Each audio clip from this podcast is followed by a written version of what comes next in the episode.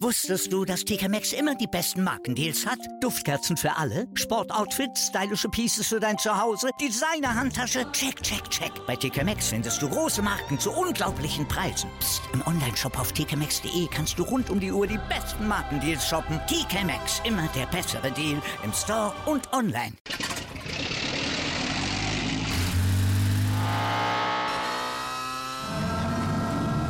Von 0 auf 100. Aral feiert 100 Jahre mit über 100.000 Gewinnen. Zum Beispiel ein Jahr frei tanken. Jetzt ein Dankeschön, rubbellos zu jedem Einkauf. Alle Infos auf aral.de. Aral, alles super.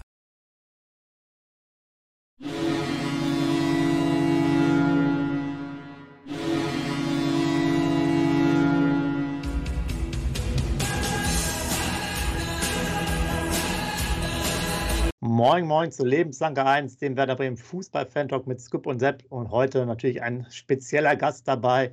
Da freuen wir beide uns richtig, richtig doll. Vielen, vielen Dank, dass es geklappt hat. Und Scoop, bitte stell ihn vor. Ja, hallo, liebe User, hallo Sepp, hallo Giuseppe. Auch von mir natürlich moin. vielen, vielen Dank. moin, moin dass du dir die Zeit genommen hast. Wie Sepp gerade schon gesagt hast, kann ich nur die Worte wiederholen. Wir finden es richtig klasse, dass du dir für uns die Zeit genommen hast, dass du Lust hast, ich, ich sag mal lapidar, mit uns ein bisschen über den geilsten Verein der Welt zu quatschen, über Werder Bremen. Da hast du ja natürlich die gleiche Meinung wie wir, da sind wir ja schon mal auf einer Ebene.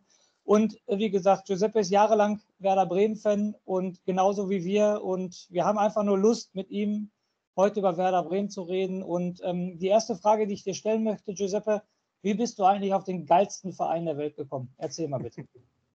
Ja, moin und äh, erstmal danke für diese wunderschöne Vorstellung. Äh, ich freue mich natürlich auch, heute mit euch zu schnacken. Ich freue mich ja eh immer, wenn ich mit Gleichgesinnten, äh, was unsere grün-weiße Leidenschaft angeht, ein bisschen mich unterhalten, mich austauschen kann. Ich glaube, dafür machen wir das hier ja auch alle irgendwie auf dieser Plattform. Ähm, um direkt mal auf deine Frage einzugehen, wie bin ich bei Werder gelandet? Heute darf man es vielleicht gar nicht mehr zu laut aussprechen. Ähm, ich bin tatsächlich auch schon immer so ein bisschen Fan von sehr extrovertierten Charakteren gewesen. Ähm, allerdings wirklich dann auch genau die, die es dann wirklich auch ein bisschen auf den Platz bringen konnten. Und da hatten wir ja in den 90ern auch so einen sehr speziellen Spieler bei uns im Kader, der nannte sich Mario Basler.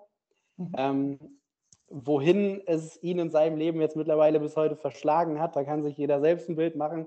Damals fand ich ihn auf jeden Fall genial, sei es spielerisch, ich fand es geil, dass er nie Bock auf die Interviews danach hatte und das dann auch irgendwie extrem gezeigt hat. Er hat sich irgendwie mehr rausgenommen als viele andere Spieler, hat aber einfach auf dem Platz unfassbar funktioniert. An der Seite von Andy Herzog, den fand ich auch sehr geil. Beide waren bei Werder. Ich glaube, dann, dann war es schnell um mich geschehen, obwohl ich eigentlich aus dem Sauerland bin, dementsprechend eher beim BVB oder Schalke oder vielleicht auch Bochum hätte landen können aufgrund der Nähe zum Pott. Ähm, auch alle in meiner Klasse, fast alle waren auch eher BVB. Dementsprechend war ich da schon so ein richtiger Exot, aber das hat mich dann relativ früh zu Werder gebracht und da bleibst du ja dann. Definitiv. Wenn man einen Verein hat, bei dem Verein bleibt man. Aber was, äh, wenn wir mal kurz auf Mario Barca, ein super Typ. Ich war live damals im Stadion in Leverkusen. Das Solotor von ihm aus der eigenen Hälfte, wie er, glaube ich, sieben, acht Leverkusener frisch gemacht hat, sage ich jetzt mal so, in das Tor geschossen hat. Ich meine, es war auch Tor des Monats auf jeden Fall. Er war ein richtig, richtig geiler Typ. Aber wenn wir gerade bei dem Thema sind, Giuseppe, was sagst du dazu, dass der Rehagel ihm immer gesagt hat, ja, heute trainierst du mal nicht, wenn du keinen Bock hast. Und das ist ja nachher so rausgekommen. Ne? Er hat ja wirklich keinen Bock auf Training gehabt und Otto Rehagel hat ihn da sogar unterstützt in der Hinsicht. Was sagst du denn heutzutage? Also heutzutage gar nicht mehr vorstellbar, denke ich. Ne? Nee. Ich glaube, das ist heute, glaube ich, auch aus mehreren Gründen nicht vorstellbar. A, glaube ich, dass kein Spieler diese Grundphysis mitbringt, um dann halt irgendwie noch im modernen Fußball zu bestehen. Man muss ja einfach auch ehrlicherweise sagen, dass, deshalb finde ich auch immer diesen Quervergleich zwischen den ganzen Jahrzehnten oder zwischen heute und früher immer extrem schwierig, weil das Spiel wird einfach immer athletischer, immer laufintensiver. Das, das hätte nicht funktioniert. Ich glaube, auch heute sind wir einfach irgendwie in so Zeiten, da muss so das eine Zahnrad in das andere greifen bei einem Profiverein. Da muss jeder diszipliniert sein, sonst ist er halt eben draußen. Ich glaube, dass auch einfach Trainer gegenüber diesen sehr exotischen Paradiesvögeln, vielleicht wie es Basler damals war, dann auch sehr, sehr strikt sind heutzutage, was wahrscheinlich auch gut ist. Ich glaube immer noch, dass es vielleicht Spieler gibt, die bestimmte Sonderrollen genießen, aber ich glaube nicht in der Form, wie sie Basler damals bei Reagel hatte, weil man muss ja fast schon echt sagen, das kam einem so vor, als hätten die dann irgendwie sich direkt nach dem Training bei einem Bierchen zusammengesetzt und Basler hätte ihm dann gesagt, ey Otto, weißt du was, ich kann morgen nicht, bin so dicht, ich äh, bin dann erst am Spiel wieder da am Samstag. So diese Wunschvorstellung immer so von früher. Am liebsten hätte ich eigentlich nur immer die Spiele, nicht das Training, weil das ist zu anstrengend. Ähm, das wird, glaube ich, heute nicht mehr gehen. Aber es hat ja, es hat ja damals funktioniert. Also er war ein Unterschiedsspieler. Er hat an jedem Spieltag eigentlich funktioniert. Es gibt, natürlich gibt es Ausraster oder Momente, wenn er keinen Bock hat, aber ich glaube, die Masse hat einfach immer gezeigt, der war dann einfach sportlich immer da. Ne? Also der hat ja auch nicht nur seine Wahnsinnstore gemacht, das war halt so ein Gamechanger in Spielen. Genau. Jetzt zu unserem aktuellen Kader, wollen wir zu der Aktualität kommen. Äh, was sagst du denn, wenn ich jetzt behaupte, dass Niklas Füllkrug auch so ein Typ wäre, wenn er dürfte? Glaube ich nicht. Okay, ja, habe ja mal provokant gefragt. Glaube ich tatsächlich, glaube ich tatsächlich nicht, ähm, weil ich finde tatsächlich, dass Füllkrug ähm, bedeutend andere Ansätze auch zeigt. Also er, er nimmt sich schon ein bisschen was raus, wenn es so ein bisschen darum um die eigene Meinung geht. Also ich meine, dieser Zoff, den er zum Beispiel jetzt in seiner sportlich etwas schwierigeren Phase unter Anfang hatte, den er dann mit Fritz hatte, den er dann auch relativ offensichtlich für viele andere Leute so ein bisschen anflaumt und wo er dann auch vielleicht in dem einen oder anderen Interview ein bisschen direkter ist, ähm, dann nimmt er sich vielleicht schon ein bisschen mehr raus, was ich aber gut finde und wo ich sagen würde, er ist nicht unterhalb einer gewissen Gürtellinie, wenn wir es mal so definieren. Aber ich finde halt eben so, bedenkt man die Verletzungshistorie, die er hatte, wirklich in seiner ganzen Laufbahn und wie sehr er es dann geschafft hat, immer wieder diesen Fokus zu finden, sich da zurückzukämpfen, dann hat er für mich irgendwie einfach so eine Art von Disziplin an den Tag gelegt. Ich glaube, wenn Basler diese Verletzungsproblematik in seiner Karriere gehabt hätte, dann wäre der ganz, ganz früh weg gewesen mit dieser Einstellung, mit dieser Art, ähm, an Sachen, an Probleme ranzugehen. Ich glaube, das hätte nicht funktioniert. Und das ist für mich irgendwie so ein kleines Indiz zumindest dafür, dass Füllkrug ein Typ ist, aber kein Mario Basler. Okay. Obwohl ich natürlich nochmal sagen muss, jetzt im, wir haben es bei uns im Kanal schon oft genug angesprochen und ich glaube, das siehst du genauso, Giuseppe. Er hatte die große Klappe, drücke ich es aus gegen Clemens Fritz, aber seitdem hat er auch Leistung gezeigt. Ne? Also er wurde halt zwei, drei Tage suspendiert vom Training, aber seitdem funktioniert dieser ähm, Füllkrug, sage ich jetzt mal so, unser Stürmer. Ne? dann kann ich damit wunderbar mit leben, weil es muss mal einen geben, der auf den Tisch schaut. Du hast es gerade gesagt, er ging nicht unterhalb der Gürtellinie, also absolut in Ordnung. Und wenn er danach nur Leistung bringt, und das hat er jetzt seitdem jeden Spiel gebracht, man an so vielen Toren beteiligt und so weiter, deshalb sage ich dazu, wer große Klappe hat und dann Leistung bringt, kann ich da wunderbar mitleben. Gehe ich, gehe ich sehr, sehr mit, zumal ja auch bei Füllkrug dieses Ding dazu kommt, er wurde ja auch noch sehr, sehr kontrovers einfach auch im eigenen Fanlager beurteilt dann. Ne? Weil ich mhm. meine, man hatte ja auch wirklich, oder er hatte einfach diese relativ lange Durststrecke, hat auch wirklich einfach nicht gut gespielt in, in vielen Teilen der letzten Saison oder auch zum Start dieser Saison. Vor Duxch war er ja auch eigentlich relativ gesetzt, bevor Duxch kam. Da hat Füllkrug auch noch nicht funktioniert im System Anfang, was aber sicherlich auch daran lag, dass Werder da eben einfach ein System gewählt hat, wofür wir eben nicht die optimalen Spieler einfach hatten, also ein Grundgerüst, was sich dann eben nicht so sonderlich unterstützt als Stürmer. Und da hieß es ja eigentlich auch schon, Füllkrug bitte auch noch irgendwie zu Geld machen, jetzt wo man vielleicht noch ein paar Peanuts für ihn bekommt. Und ähm, jetzt schwankt dieses gesamte Lager so ein bisschen um. Ich ähm, bin da immer froh um alle, die das immer ein bisschen differenzierter betrachtet haben, weil ich glaube, wir wissen alle bei Füllkrug, und das war ja auch, als wir ihn, als wir ihn geholt haben und noch Erstligist waren, da war ja nicht umsonst so ein bisschen unser, ja, unser Hoffnungsträger, dass es sich vielleicht irgendwie ein bisschen in bessere Zeiten entwickelt oder dass wir vielleicht wieder mal einen Stürmer haben, der für über zehn Tore in der Bundesliga gut ist, weil er hat ja auch immer eigentlich gezeigt, wenn er fit war, wenn der Trainer irgendwie auf ihn gesetzt hat, ich kann was, ich bin da fürs Team, ihr könnt, also ich kann auch was schultern, ähm, auch so in puncto Verantwortung. Da hat er mir eigentlich schon immer eher einen sehr positiven Eindruck hinterlassen. Ich glaube einfach, Stürmer sind Sensibelchen. Wenn Sie merken, der Trainer ist nicht so ganz auf einer Wellenlänge mit mir, dann ist es umso schwieriger für die Jungs. Deswegen bin ich sehr, sehr, sehr, sehr froh, dass es aktuell mit ihm und Duxch gut funktioniert. Und auch wenn sie zahlentechnisch natürlich noch nicht die Besten der Liga sind, ist das, glaube ich, ein Sturmduo. Ich persönlich würde es mit keinem tauschen wollen in der Liga.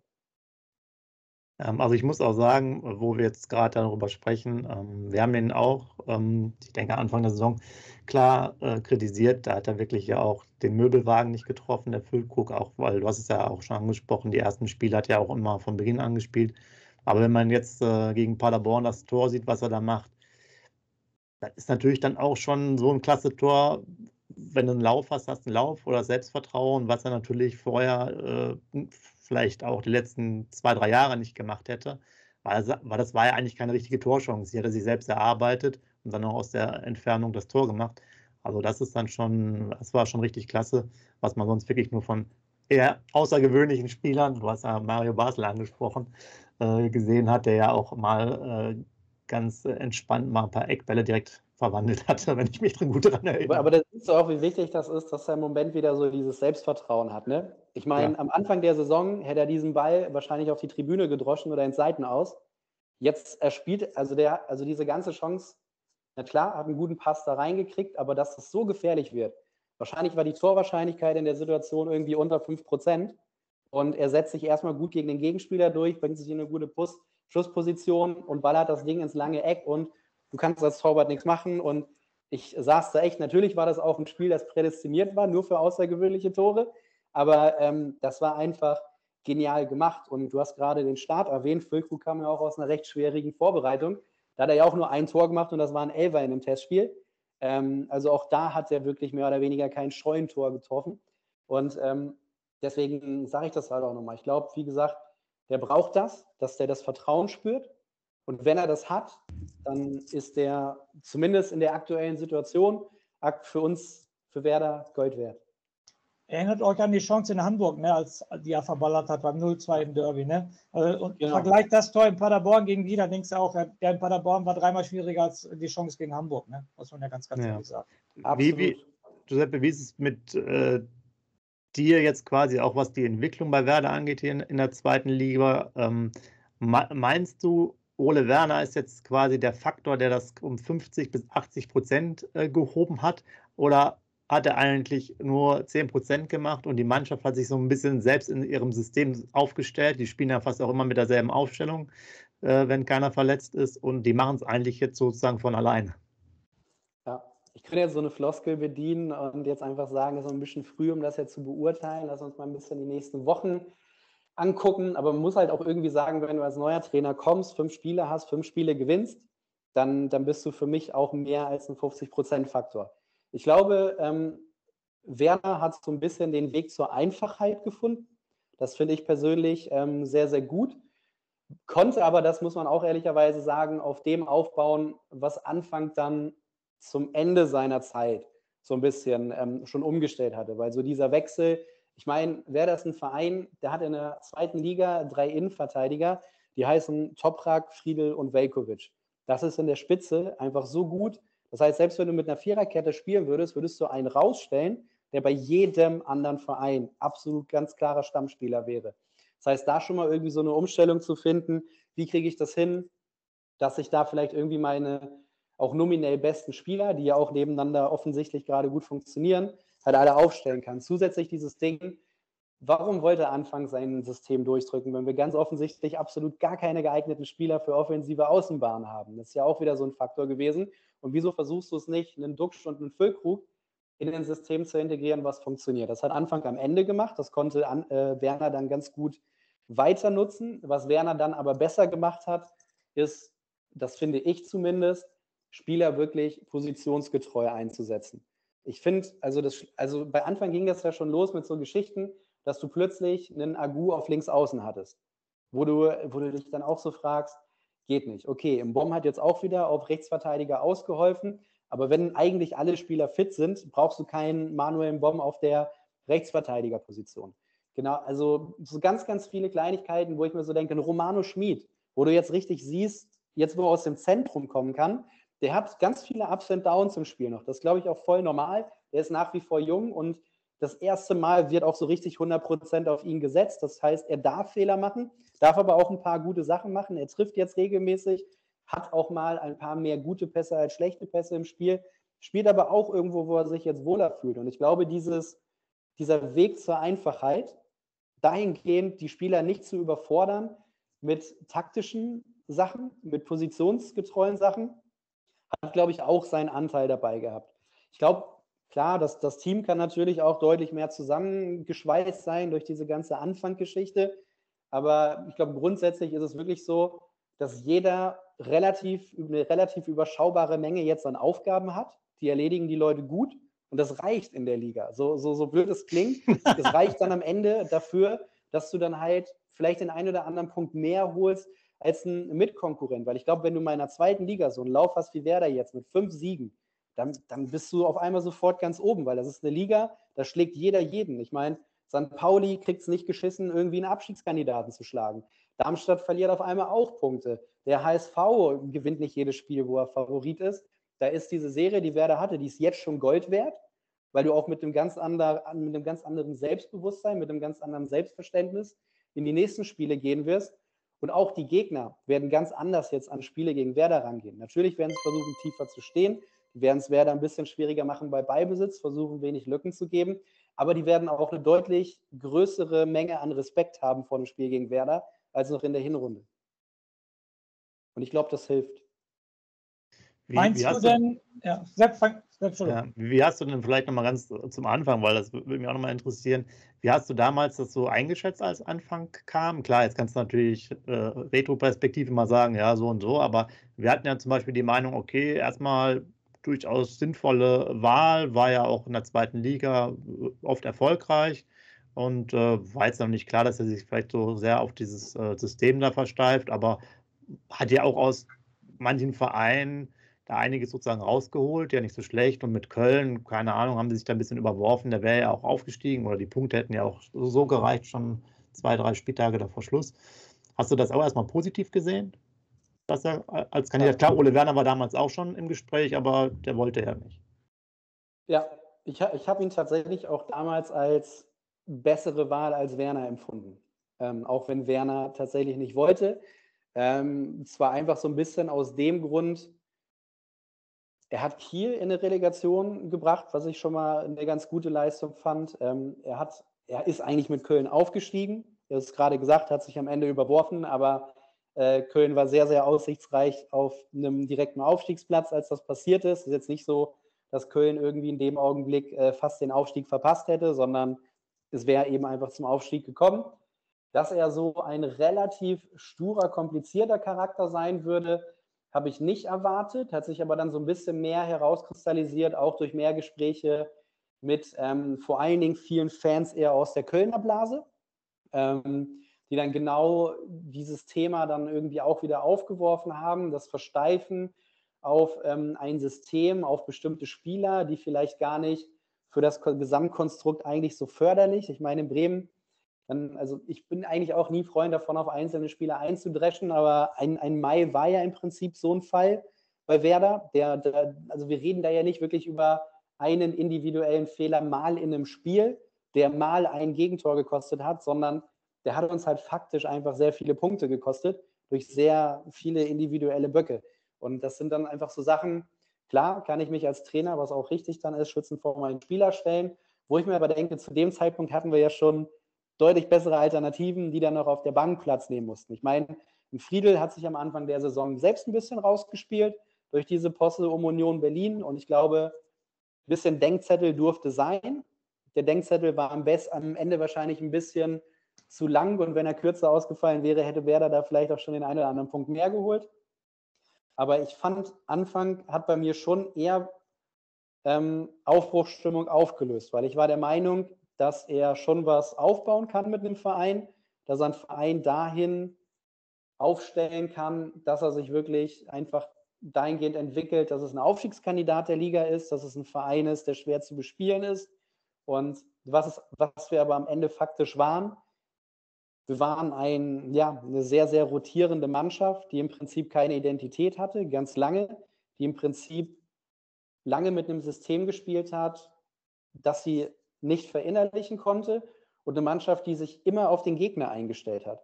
Wo ich mir dann so denke, wir haben natürlich, also wir haben Baustellen, die ich im Kader sehe, die mich auch extrem wurmen. Aber wenn wir uns den gesamten Werder-Kader angucken und nur mal auf die Einzelspieler blicken, dann haben wir einen Kader, wo du so, ich sag mal, selbstbewusst in diese Saison gehen kannst, dass du sagst, auf jeden Fall sollten wir was mit dem Aufstieg zu tun haben.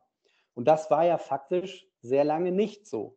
Und das war auch nicht nur nicht so, weil wir die Spieler nicht bekommen haben oder irgendwie Probleme in der Vorbereitung hatten und wegen anderer Geschichten oder weil wir so viele Spieler verloren haben. Ich glaube, das war auch einfach so ein Ding, weil es nicht funktioniert hat mit Trainer und Mannschaft ganz lange. Und dass sich das auch nie wirklich gefunden hat. Sepp, ich finde schon mal gut, dass der Giuseppe, erinnere dich an unsere Folgen am Anfang der Saison und so. Also ich höre unsere Meinung da auch. Wir haben von Anfang gesagt, Anfang ist ein guter Mann. Wir haben aber auch von Anfang gesagt, diese Mannschaft muss sagen, dass sie aufsteigen will, weil von oben musst du das vorlegen, auf die Mannschaft runter und sagen, wir sind Werder Bremen, wir sind die breite Brust. Und das ist ja echt erst mit Ole Werner. Sie sagen es immer noch nicht, dass sie aufsteigen wollen, aber Ole Werner sagt wenigstens schon, wir wehren uns nicht dagegen. Und aus dem Mannschaftskreis hörst du es ja auch auf jeden Fall. Und das war für mich auch, Giuseppe, von Anfang an der Fehler, dass Werder Bremen viel zu langweilig war. Ich drücke es jetzt mal einfach, die waren mir einfach zu langweilig. Ich muss als Werder Bremen in die zweite Liga gehen, egal was passiert, und muss sagen, so, mein Ziel ist es, aufzusteigen. Das muss nicht der Spieler sagen, das muss schon von oben herab der Hess Grunewald, der Baumann und so weiter sagen. Weil für mich haben dann die Spieler ein Alibi, wenn das noch niemals von oben kommt wie man so schön sagt, der Fisch fängt am Kopf an zu stinken. Das ist so. Da habe ich mich am Anfang der Saison schon aufgeregt, dass das so ist. Und ähm, was du gerade noch gesagt hast, worauf ich auch noch zu sprechen kommen wollte, Werder war unter Anfang auch für den Gegner leicht auszurechnen, weil die haben immer das gleiche System gespielt.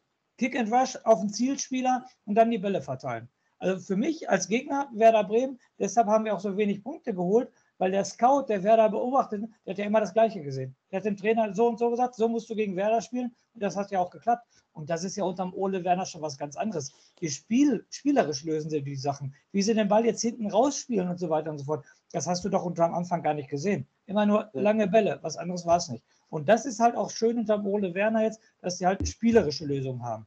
Und das ist schon pro Ole Werner, obwohl ich ja auch gesagt habe, Sepp, das weißt du am besten, muss zwei, drei, vier Lanzen jetzt für Ole Werner äh, brechen, weil ich von Anfang an gesagt habe, ich glaube, der Verein Werder Bremen ist für Ole Werner zu groß. Das war meine erste Meinung, als die Verpflichtung kam.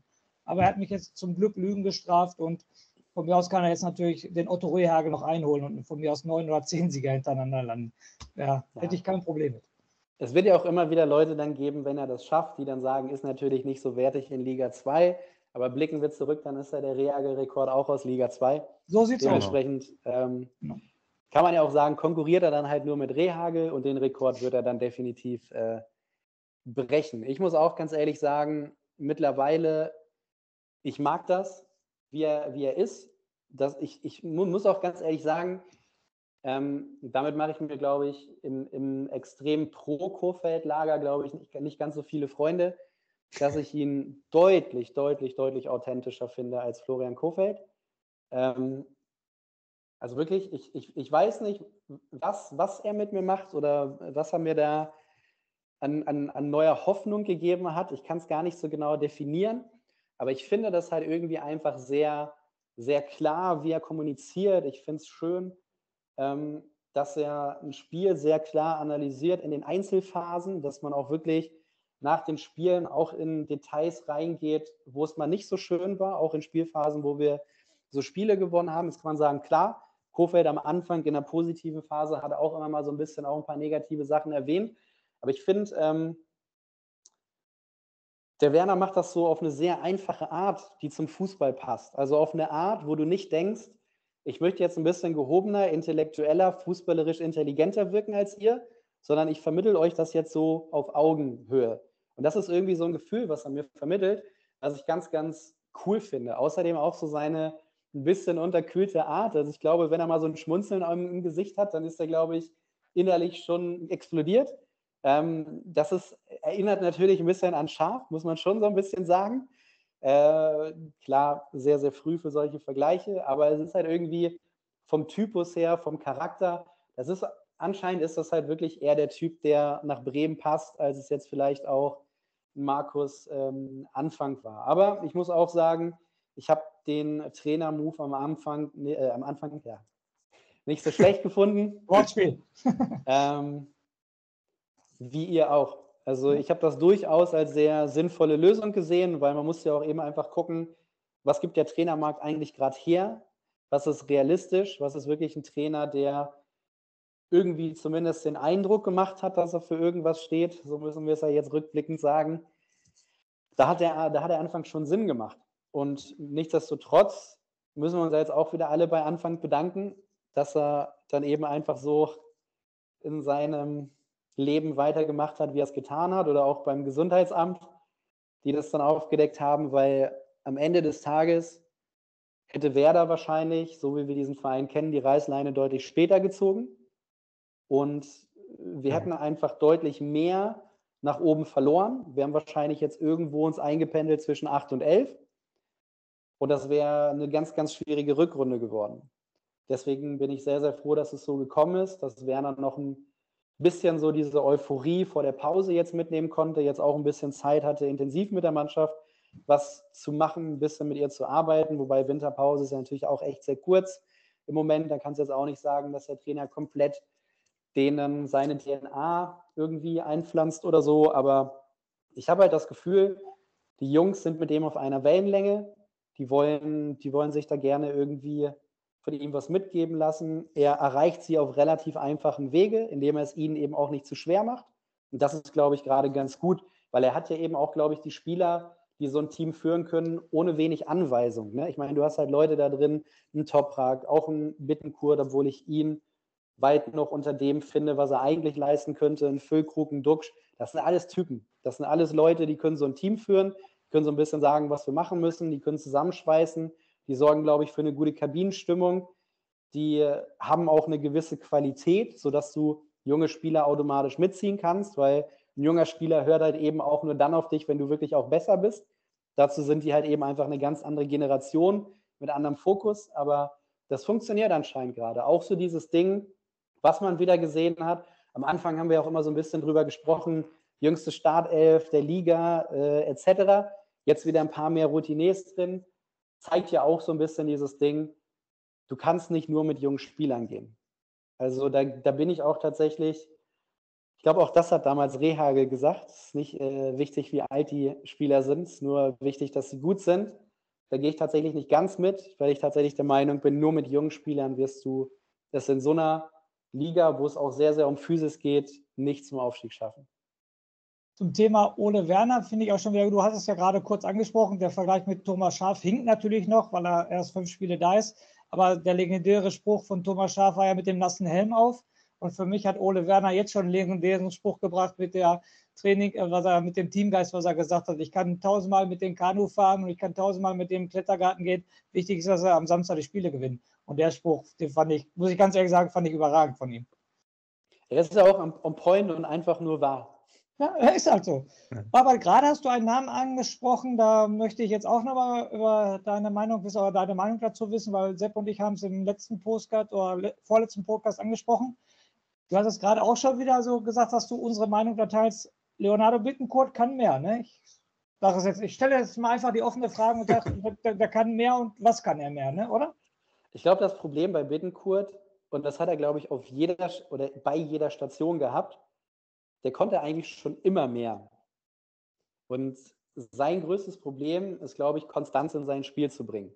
Der hat immer mal so vereinzelt Spiele dabei, wo du dir denkst, okay, jetzt spielt er gerade wirklich wie von einem anderen Planeten.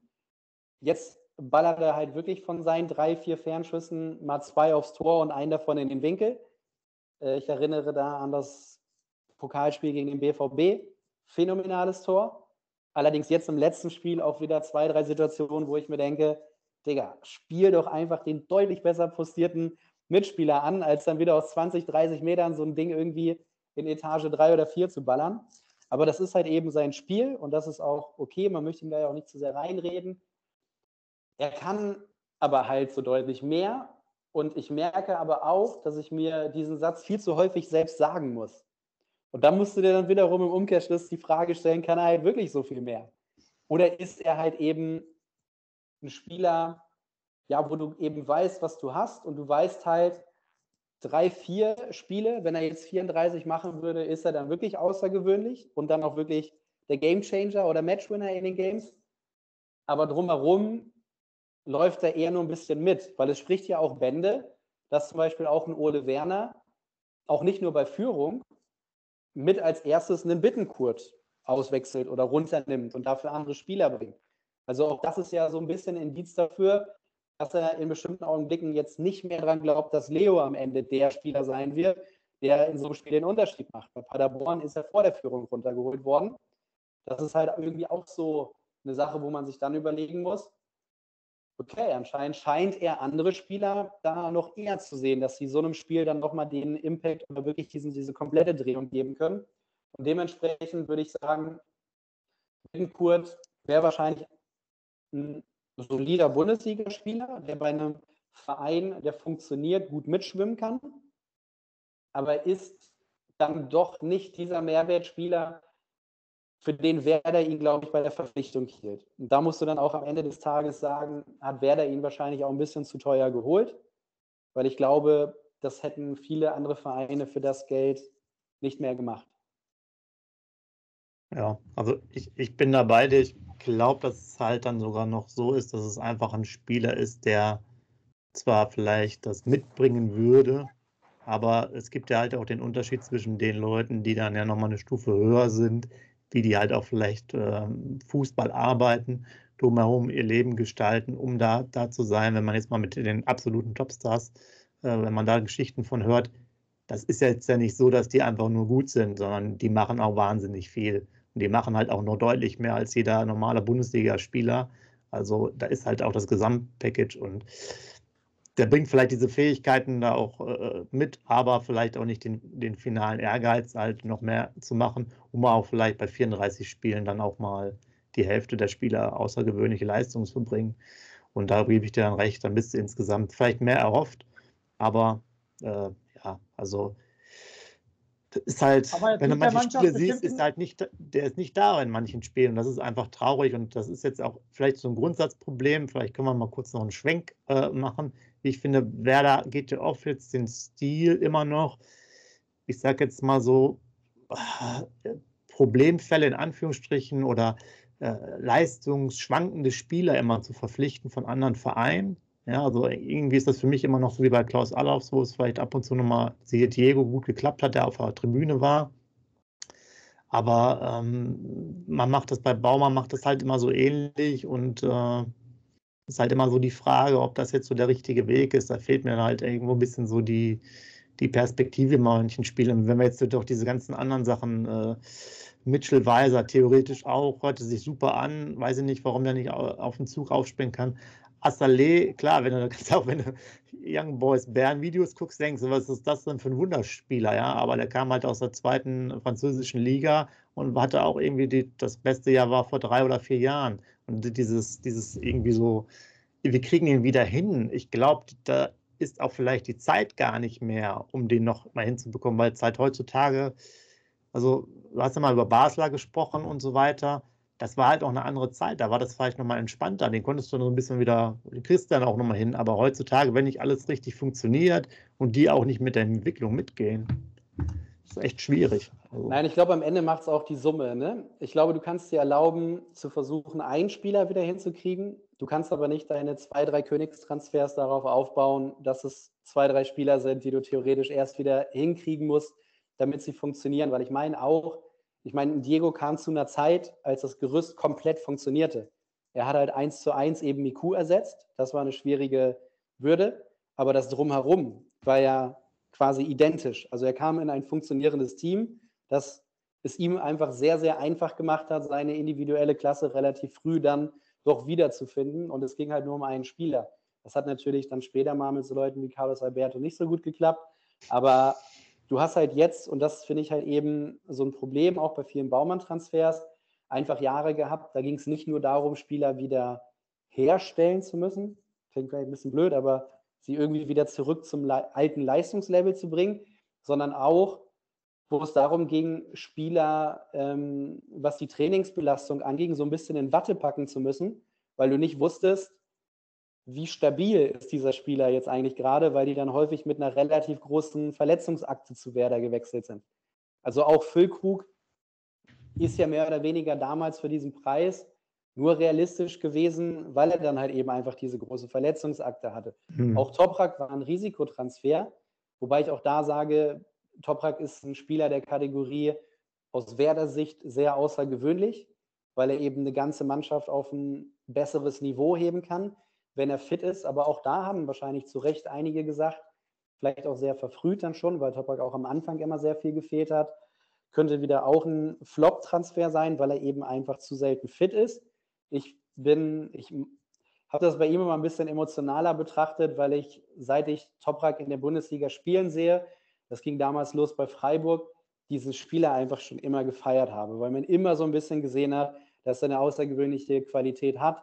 Und Leverkusen und Dortmund haben den damals auch nicht umsonst geholt. Die haben da auch deutlich mehr gesehen als eine Durchschnitts-Bundesliga-Verteidiger. Aber das war halt immer dieses Risiko, was Baumann gefahren ist. Und ich fand es halt auch so schade, weil Werder kam aus einer Konsolidierungsphase, die schon sehr schwierig war. Dann wurden Spieler verkauft, sodass Werder nicht einfach nur mehr oder weniger saniert war, sondern halt auch einfach wieder so ein bisschen, ja, wie so Spielgeld hatte. Man ging auf den Transfermarkt und konnte es sich erlauben, wirklich über 10 bis 15 Millionen Euro Transferausgaben zu sprechen. Wir haben einen Davy Klaassen geholt für enorm viel Geld. Wir haben dann quasi Spieler auch wie, wie Bittencourt, Toprak geliehen mit äh, Kaufoptionen, die auch relativ hoch waren, haben dann da zugeschlagen. Und das finde ich halt so schade, wo ich dann auch immer so ein bisschen nicht Baumann allein in der Verantwortung sehe, aber eben auch in einer hohen Verantwortung, sondern mir auch dann so die Frage stelle, was haben wir denn eigentlich für ein Scouting in Bremen, dass wir es wirklich überhaupt nicht geschissen bekommen, ansatzweise aufstrebende Spieler zu finden, vielleicht aus skandinavischen Ligen, vielleicht aus der, aus der Schweizer Liga. Da sind ja, sind ja mehr als nur zwei, drei Talente, auch bei Vereinen, für die Werder als Bundesligist damals immer ein sehr, sehr guter Zwischenschritt gewesen wäre, die in den Ligen hervorragend funktioniert haben, wo ich mir dann so denke, also warum ist von diesen Spielern immer so selten jemand bei uns auf dem Radar? Und parallel dazu bekommt es ein Team wie Mainz 05 hin, Spieler zu verpflichten, die weiterzuentwickeln, dass sie teilweise einen Dialog haben sie zu PS, äh, nach, äh, über Dortmund zu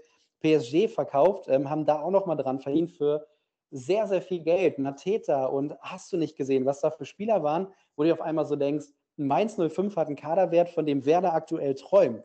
Ist das der Anspruch, den ein Verein wie Werder Bremen auch zu einer Bundesliga-Zeit gegenüber einem FSV Mainz 05 hatte? Oder auch der VfB Stuttgart, der jetzt natürlich ein bisschen struggelt, auch wieder diese Version, viele junge Spieler, viele junge Talente, wo ich aber auch der Meinung bin, die haben mit Mislintat einen sehr, sehr, sehr, sehr guten Mann, der ein sehr, sehr gutes Auge für, für frühe Talente hat. Und das fand ich halt eben einfach so sehr schade bei Werder, weil bei uns war das halt eben einfach überhaupt nicht gegeben. Und da musst du halt irgendwie, da, da musst du so ein bisschen, glaube ich, auch mehr als Verein wie Werder ansetzen, dass wir eben Spieler finden, die einen, einen gewissen budgetären Rahmen nicht sprengen, aber dann eben auch nicht eben aus einer Phase kommen, sie saßen Jahr irgendwo auf der Bank, sondern haben eben einfach schon gezeigt, ich habe mich ein Jahr irgendwo entwickelt und bin da immer besser geworden. Und Werder ist jetzt mein logischer nächster Schritt und ich entwickle mich da weiter. Das fehlt bei Werder aktuell komplett und das ist so ein bisschen schade. Ja, also ich fand es nochmal zusätzlich gut, dass du es auch mit den Verletzten angesprochen hast. Das ist eigentlich schon eine schöne Ergänzung dazu. Ich habe ja so ein bisschen die Aussortierten auch genannt. Und ich glaube, da bin ich voll bei dir, dass dann auch vor allen Dingen das, äh, ja, die Menge an, an Spielern einfach ein Problem ist. Wenn du halt dann einen Toprak, einen Füllkuck zum Beispiel mit verpflichtest und vielleicht einen Bittenkurt, der halt seine, sein Potenzial nicht abgerufen hast, hast du irgendwo so drei Problemfälle in Anführungsstrichen. Weil die ersten zwei, weil die so ein bisschen äh, gesundheitlich immer, wie du gesagt hast, in Watte gepackt werden müssen.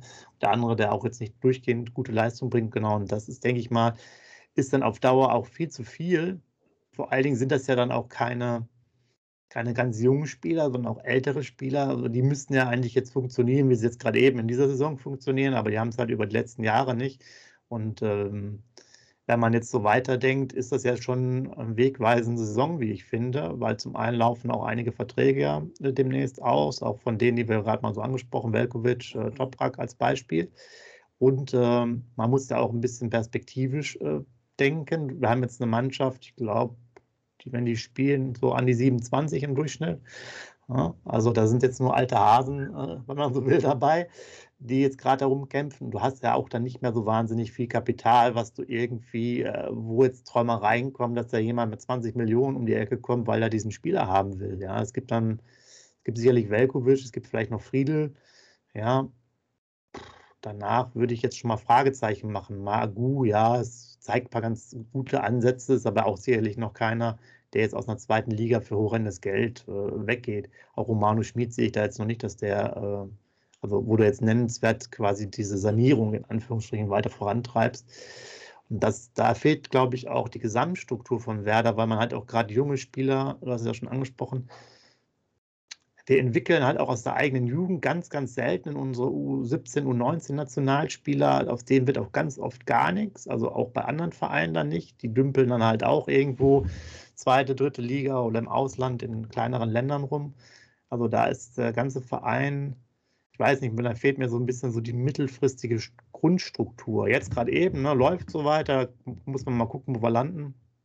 Aber wenn man das dann wieder perspektivisch sieht, weiß ich jetzt auch nicht, wie man in der ersten Liga bestehen äh, soll. Und das ist eigentlich relativ traurig. Du hast ja Mainz angesprochen. Ich finde Freiburg zum Beispiel auch eine Mannschaft, die überragend äh, das macht und auch immer wieder abgestiegen ist über die letzten zwei Jahrzehnte sicherlich. Und äh, ja, da machen viele Vereine einiges besser. Union Berlin, ja, die sind jetzt, glaube ich, ich weiß gar nicht, Fünfter oder Vierter oder so.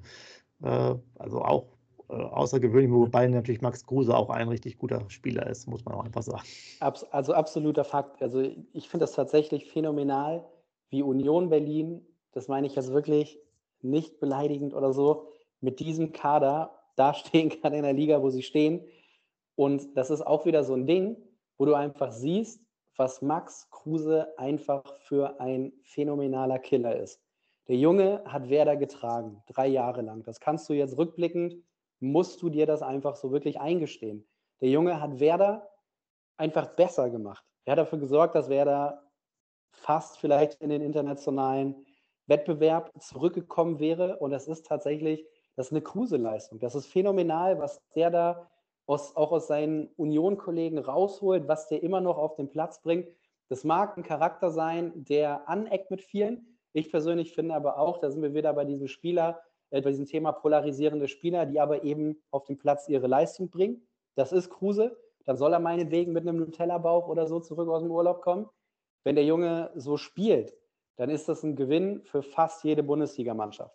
Bei Bayern und Dortmund wäre er vielleicht nicht im Stamm, aber selbst ein RB Leipzig würde, glaube ich, gerade wahrscheinlich einen Kruse in der Form mit Kusshand für die erste Elf nehmen. Die Leverkusener haben jetzt Glück, dass Schick sich so entwickelt hat. Aber ähm, das ist, also Kruse, Kruse ist ein Phänomen, ist eigentlich ein Bundesliga-Phänomen, ehrlich. Jetzt nochmal kurz zu sprechen zu kommen auf unserem Verein Werder Bremen. Eine kurze Insider-Information aus Dortmund. Sepp, äh, der U30, äh, U23-Spieler, der 14 Tore hatte, ich vergesse den Namen immer, der zur Dortmunder U23 gewechselt ist. Letzte ja. beiden Spiele, dritte Liga U23 nicht im Kader und nicht verletzt. Ne? Er ist nicht verletzt. Er war aber die letzten beiden Spiele bei der U23 vom BVB nicht im Kader. Nur kurze Insider-Informationen hier aus Dortmund. Wo ich mich dann auch frage, ne, wenn er nicht verletzt ist, warum verpflichte ich den? Aber das steht vielleicht auf einem anderen Blatt Papier. Dann wollte ich nochmal darauf zu sprechen kommen, was ihr gerade so in den Nebensätzen drauf angesprochen habt. Ich finde es, diese Transferphase, du hast gerade gesagt, Velkovic-Vertrag läuft aus, Friedel-Vertrag läuft aus, Toprak-Vertrag läuft aus, dass das dieses Jahr verdammt schwer wird für diesen Verein Werder Bremen und auch für unseren Freund Frank Baumann, ähm, wie gehst du vor? Was, was, was bietest du denn an? Du kannst dir nicht die erste Liga versprechen, du kannst dir nicht die zweite Liga versprechen, sage ich jetzt mal. Was hat ein Friedel vor? Was hat ein Toprak vor? Was hat ein Velkovic vor? Das ist für mich eine ganz, ganz schwierige Entscheidung. Ich sage mal, wenn du in die erste Liga aufsteigen solltest und Toprak, Velkovic und Friedel verlassen den Verein, dann aber Prost Mahlzeit. Dann bau dir erstmal wieder eine Abwehr auf, äh, die nächstes Jahr in der ersten Bundesliga mithält. Ich finde diese Phase, die jetzt kommt, wird verdammt schwierig für die Zukunft. Ihr habt gerade über die Zukunft von Werder Bremen gesprochen. Das wird verdammt schwierig, weil du eine Hängepartie hast. Du weißt im April nicht, die, die Spieler wollen noch Gewissheit haben. Du weißt aber im April nicht, spiele ich erste Liga oder spiele ich zweite Liga. Wie willst du einen Toprak halten, äh, wenn das wahr ist? Also jetzt vom, vom Türkisch, äh, aus der türkischen Liga vom Spitzenreiter soll er ein Angebot haben. Wir beteiligen uns nicht an Gerüchte, aber man liest es. Der hat ein Angebot aus der Türkei, äh, soll aber bei Werder verlängern, wo er nicht weiß, spiele ich nächstes Jahr überhaupt erste Liga. Velkovic, Friedel, genau das Gleiche. Ich finde die Phase, die jetzt auf Werder Bremen zukommt, verdammt schwierig. Wie seht ihr beiden das? Ja, also ist nicht, auf jeden Fall ist es, was Planung angeht, schwierig. Friedel hat tatsächlich noch bis 23 Vertrag. Oh, sorry, ähm, sorry, okay. Der, hat, äh, der ist tatsächlich noch nicht, wäre zumindest nicht ablösefrei weg nach dieser Saison. Ähm, allerdings bei den anderen, Pavlenka ist ja auch noch so ein Kandidat wo ich ganz klar sage, in Liga 1 spiele ich auf jeden Fall und in jedem Spiel lieber mit Pavlenka als mit Cetera. Cetera ist ein guter Typ, ist auch ein solider Torwart, aber auch wenn Pavlenka vielleicht aktuell nicht die beste Saison seiner Karriere spielt, finde ich, ist er eben einfach wirklich seit Tim Wiese, der, also wenn wir bei Tim Wiese nur das Sportliche sehen, der hat sich ja auch in eine komische Richtung entwickelt, ist er einfach der beste Torwart, den Werder seitdem hatte. Der konstanteste, der stabilste, absolut loyaler Typ. Der ist mit uns in diese zweite Liga gegangen. Der hat sich eigentlich die ganze Zeit auch sichtlich wohl in Bremen gefühlt, hätte ja eigentlich auch zu der Zeit verlängert. Dann gab es aber diese Ungewissheit unter Anfang, was dann auch so ein bisschen die Vertragsspielereien auf Eis gelegt hat, was auch ein bisschen schade ist. Aber du sagst es schon ganz richtig, Werder ist, was die Planung für die nächste Saison angeht, eigentlich auch wieder in einer schlechten Position, weil diese genannten werden faktisch nur bei Werder bleiben, eventuell bei Werder bleiben, wenn Werder zurück in die erste Liga geht. Weil das sind alles Spieler, die haben den Anspruch, mindestens in der Bundesliga wieder zu spielen. Ich meine, Velkovic ist serbischer Nationalspieler, war in der Quali tatsächlich auch häufig als Starter für Serbien dabei und die haben sich für die WM qualifiziert. Mit einem Velkovic im Team.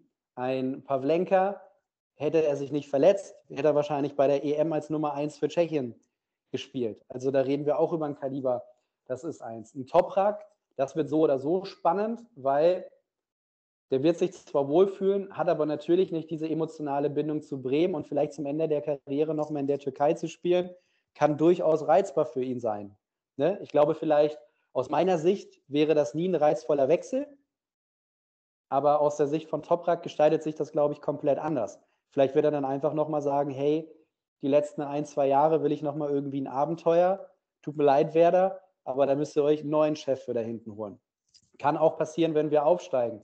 Das heißt, unsere Schlüsselspieler, die wir dann hätten, die wir eigentlich sogar teilweise noch verlängern müssten für die erste Liga, die würden ja selbst dann nicht faktisch bei Werder verlängern oder da bleiben. Oder die würden vielleicht auch mit bestehendem Vertrag, im Friedel zum Beispiel, trotzdem wechseln wollen. Wenn dann plötzlich ein Verein kommt, vielleicht macht Union nächste Saison bei Friedel wieder ernst und die spielen dann irgendwie in der Euroleague. Und dann könnte Friedel halt eben einfach direkt aus der zweiten Liga ins internationale Geschäft, was ihn dann auch wieder deutlich näher ähm, an die Startelf der Nationalmannschaft bringen würde. Das muss man ja auch immer sagen, sind Argumente, die für so einen Wechsel sprechen. Aus Fansicht ist es dann häufig immer so, dass man dann gerne sagt, ja, da verdient er mehr. Aber es ist ja auch eine sportlich lukrativere Aufgabe aktuell. So ehrlich muss man sich das als Werder-Fan aktuell auch eingestehen. Wir sind ein Zweitligist, das ist der Status quo. Und sollten wir nächste Saison Erstligist sein, auch dann sind wir nur der Aufsteiger. Dann sind wir nicht mehr. Dann sind wir natürlich ein Verein mit einer großen Bundesliga-Tradition. Dann sind wir in der ewigen Tabelle immer noch Dritter. Aber dann sind wir für Profis der Aktualität, der, der Gegenwart, sind wir dann nicht automatisch gleich wieder deutlich attraktiver. Das, so ehrlich muss man zu sich sein. Und das macht es für Werder in der Planung ebenso schwer. Aber da möchte ich noch mal einmal den Aspekt aufgreifen, den ich vorhin hatte. Deswegen ist es für Werder eigentlich auch elementar wichtig, gut in dem Bereich Scouting aufgestellt zu sein. Ja, damit du halt eben einfach jetzt auch Spieler verpflichten kannst. Ich meine, hätte man wirklich Örschnis von Molde bekommen, das wäre ja ein Spieler gewesen, der für Werder sowohl in Liga 1 oder auch in Liga 2 einfach passend gewesen wäre. Das wäre einer, den hättest du für beide Ligen gerne im Kader gehabt. Ob er dann wirklich diese Qualität für die Bundesliga gehabt hätte, hättest du gesehen. Er wäre aber zumindest für die Kaderbreite und dafür auch mal einen zu haben, der eine 6 spielen kann, auch mal alleine, wobei ich dann bei den Spielen, die ich von ihm gesehen habe, auch eher gesehen habe, dass er dann deutlich eher die Stärken hat im Umschaltspiel, als wirklich konsequent im defensiven Zweikampfverhalten. Aber er wäre ein Spieler gewesen, der durchaus eine Qualität hätte mitbringen können, die Werder noch nicht hatte. Und das war auch wieder so ein Transfer, finde ich, der hat mir eher so ein bisschen Mut gemacht, dass Werder sich in die eine oder andere Richtung vielleicht wieder orientieren kann, aber kam ja am Ende doch nicht zustande. Keine Ahnung, woran es wirklich lag. Hat Werder tatsächlich zu lange gezögert? Hatte man zu dem Zeitpunkt wirklich nicht diese 100, 200.000 Euro mehr? Am Ende ging es ja gar nicht mehr um solche Summen bei anderen Transfers, wie Duxch ja auch sehr eindrucksvoll gezeigt hat. Das ist eine ganz, ganz merkwürdige Geschichte, auch im Nachhinein, finde ich, weil das ja eigentlich auch sehr sicher zu äh, sein schien, dass er kommen würde. Aber das ist dann halt so. Also solche Spieler, da wünsche ich mir halt eben einfach mehr, dass Werder da es schafft, frühzeitig Leute zu erkennen, die für uns spannend sind, die uns weiterbringen und die halt eben einfach so diesen Mehrwert haben. Ich glaube, der letzte tatsächlich, was so ein Preis-Leistungs-Verhältnis war, was wirklich sehr gut war, war wahrscheinlich ein Delaney, wo man mhm. einfach sagt, Wahnsinn, dass genau. wir so einen Spieler damals für unter drei ja. Millionen bekommen haben, der in der Champions League schon gut gespielt hatte, zu dem Zeitpunkt für Kopenhagen, der Werder sofort geholfen hat, sofort stärker gemacht hat, der, obwohl er ja auch nicht sehr alt war, totale Mentalität in das Spiel der Bremer gebracht hat, so ein richtiges Gewinnergehen hatte und den du dann halt eben einfach, so ist halt eben der Weg von Werder Bremen zu viel Geld machen konntest. Zu dem aktuellen Kader nochmal eine Frage. Wenn wir nicht aufsteigen sollten, meint ihr, Marvin Duksch und äh, Füllkrug sind interessant für Erstligisten oder denken die ganzen Erstligisten, das sind sowieso nur Zweitligastürmer? Ich sage nein. Also ich sage, die werden nicht interessant für Erstligisten sein. Okay. Weil sie es dann auch nicht geschafft haben werden, einen ambitionierten Zweitligisten wie Werder in die Bundesliga geführt zu haben. Zumal bei Duxch ja auch noch das dazu kommt, dass wir Duxch ja auch als Bundesligisten bei Fortuna Düsseldorf kennen. Damals hat er in nicht ganz wenigen Einsätzen ein Tor erzielt, wenn ich nicht ganz falsch liege. Auch wirklich ja. nicht sehr gut funktioniert in der Bundesliga. Anders als beispielsweise in Rufen Hennings, der ja sogar auch in der Bundesliga relativ ähm, zuverlässig für die Düsseldorfer auch getroffen hatte. Ich glaube, Duxch wäre nicht so spannend für den Erstligisten. Ich glaube aber, dass wenn Werder aufsteigt mit Duxch und Füllkrug, dass Duxch eine ganz, ganz gute oder positive Entwicklung als Werder-Spieler noch in der Bundesliga nehmen kann. Weil ich bin tatsächlich, als es mit Duxch losging, wirklich damals auch beim BVB, fand ich, das war ein richtig spannender Spieler.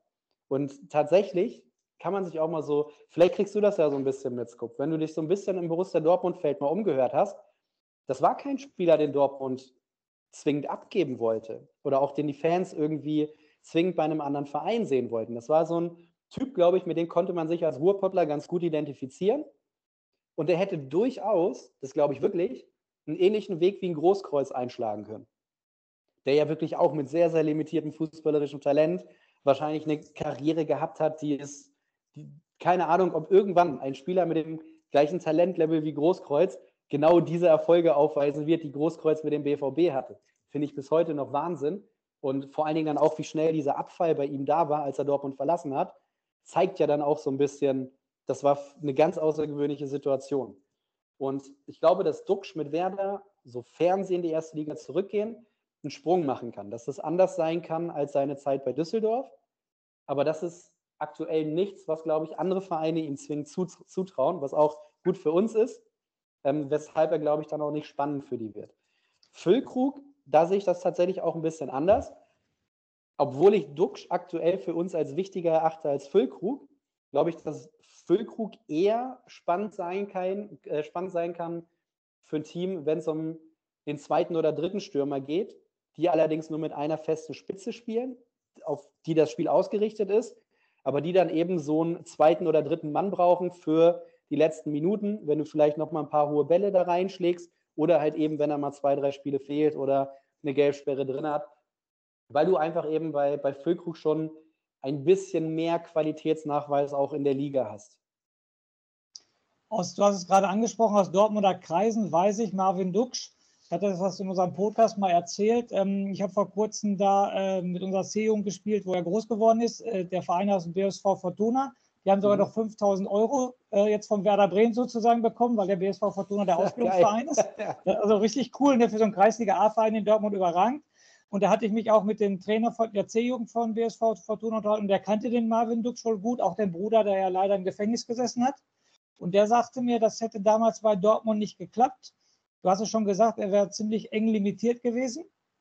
Und er hätte wohl sehr oft über die Stränge geschlagen und wäre nicht der Intelligenteste gewesen, konnte sich nicht richtig artikulieren, so kein Respekt vor den Vorgesetzten, vor den Trainern und so. Und das, der hat ja auch unterm Klopp gespielt in Dortmund, ne? auf jeden Fall. Und ähm, das Verhältnis, also er hätte nicht viel Respekt gehabt und so weiter. Und wie gesagt, auch, ich sage es jetzt mal salopp gesagt, vom Kopf nicht immer ganz da gewesen. Deshalb so, soll er sowohl bei Dortmund gescheitert sein. So hat man es mir erzählt. Kann ich mir absolut sportlich vorstellen, dass er vielleicht früher ein schwieriger Charakter gewesen ist. Ja. Aber ja, aber ich glaube, die Fans hätten ihn nicht zwingend abgeben wollen. Nee, nee, das stimmt. Bei den Fans hat er ein gutes Standing gehabt, das stimmt. Und ja. bei mir hat er das aktuell bei Werder auch. Ja, bei mir auch erst recht. Also würde ich, würde ich auch sagen, der Transfer hat sich ja wirklich äh, gelohnt. Hätte ich auch nicht gedacht, auch nicht für die dreieinhalb Millionen. Also war ja schon ordentlich was, aber auch die Art und Weise, wie er, ähm, ich glaube, diese Rolle ausfüllt, finde ich schon sehr gut, weil es ja nicht nur ein reiner Boxstürmer ist, sondern auch so drumherum äh, agiert und so ein bisschen so, auch manch, ich finde manchmal ist es so ein Ballschlepper auch so nach in der Offensive.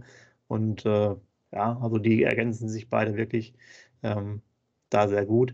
Ich muss aber auch mal, um die Scoops-Frage auch nochmal zu beantworten, ich glaube auch, dass es eher nicht für Erstligisten so interessant ist. Ähm, vielleicht wie der Giuseppe gesagt hat, mag ja sein, so ein Füllkrug auch nochmal als, als Backup.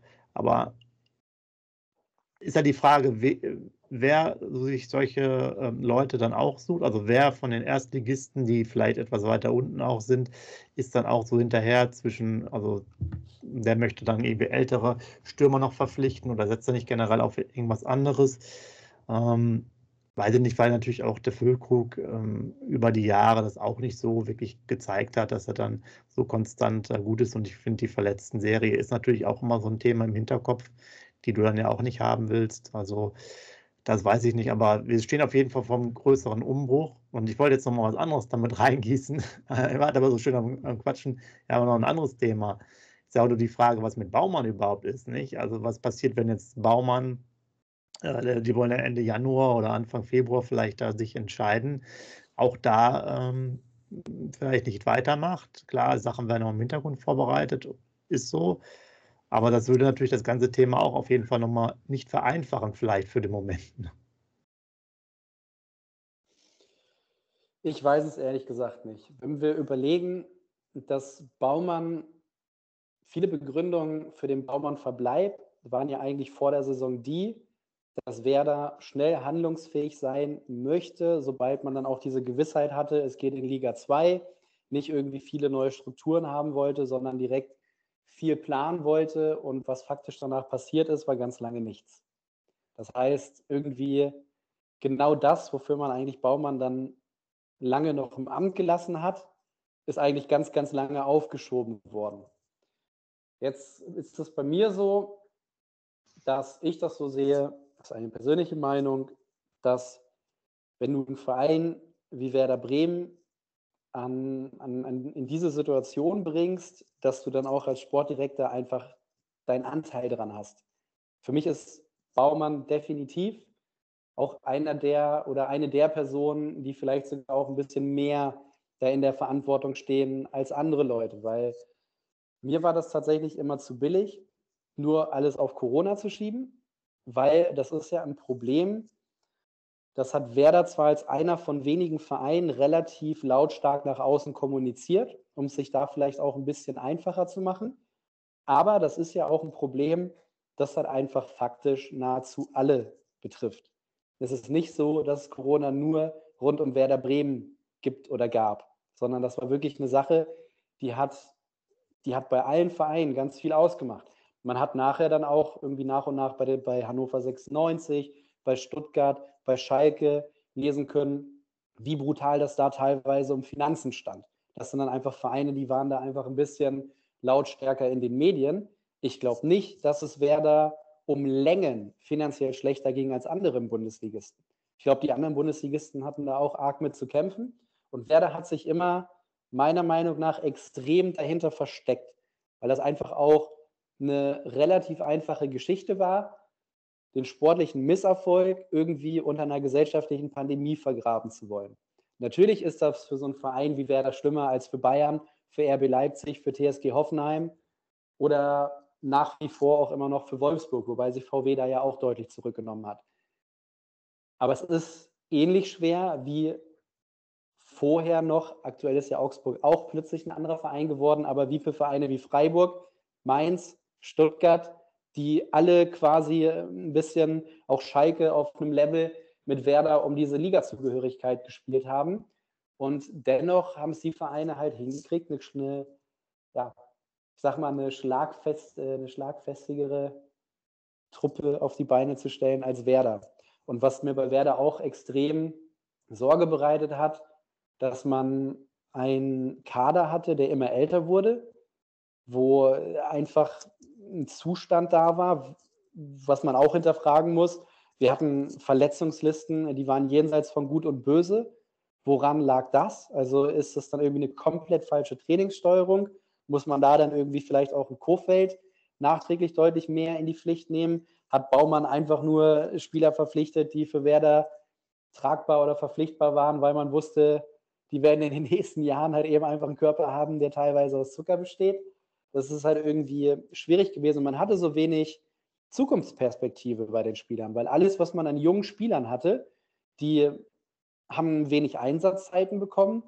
Die haben, die, die mehr bekommen haben, haben nicht wirklich gezeigt, dass sie, glaube ich, nachhaltig sich zu einem Bundesligaspieler entwickeln könnten.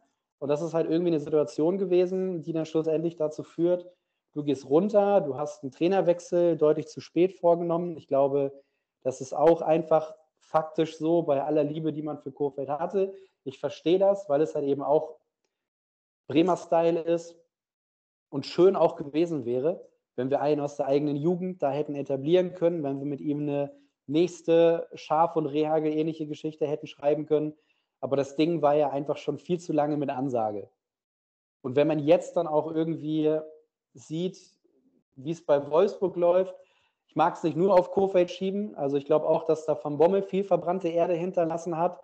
Aber gerade die Interviews nach Spielen, da denke ich mir halt eben einfach, würdest du das Wolfsburg-Logo gegen das Werder-Logo austauschen, dann, dann hättest du das hinter beliebig jedes Werder-Spiel setzen können.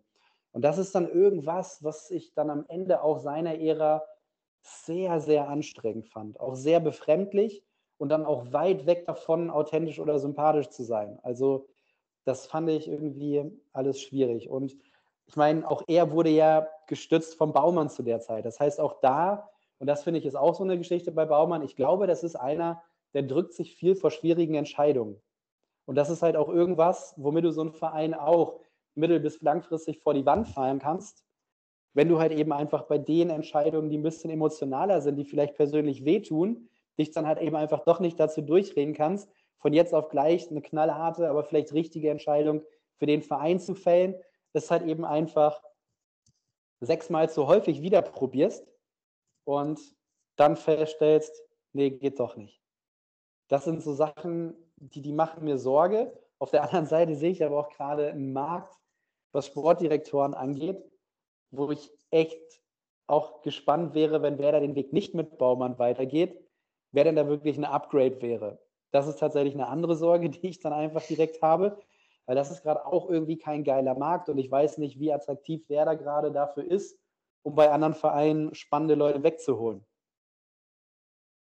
Meine Meinung ist dazu, also eigentlich kennst du die ja lange genug. Ich muss nochmal darauf zurückzukommen, ähm, wie lächerlich die Aktion letztes Jahr war. Ähm, Kofeld hatte sieben Niederlagen. Baumann hat ihm gesagt, ähm, so, jetzt kommt das Pokalspiel gegen Leipzig. Das ist dein, da kannst du dich nochmal beweisen, entweder klappt oder klappt nicht. Sowas von hirnrissig, so eine Entscheidung zu treffen, weil ein Pokalspiel ist ein komplett anderes Spiel. Da geht es 90 Minuten, hat Werder immer die besten Spiele gemacht. Und dass er nach sieben Niederlagen am Stück überhaupt noch weitermachen kann, weil er gegen Leipzig ähm, unglücklich ausgeschieden ist. Also das werde ich dem Baumann noch in 20 Jahren vorhalten. Das, das geht gar nicht.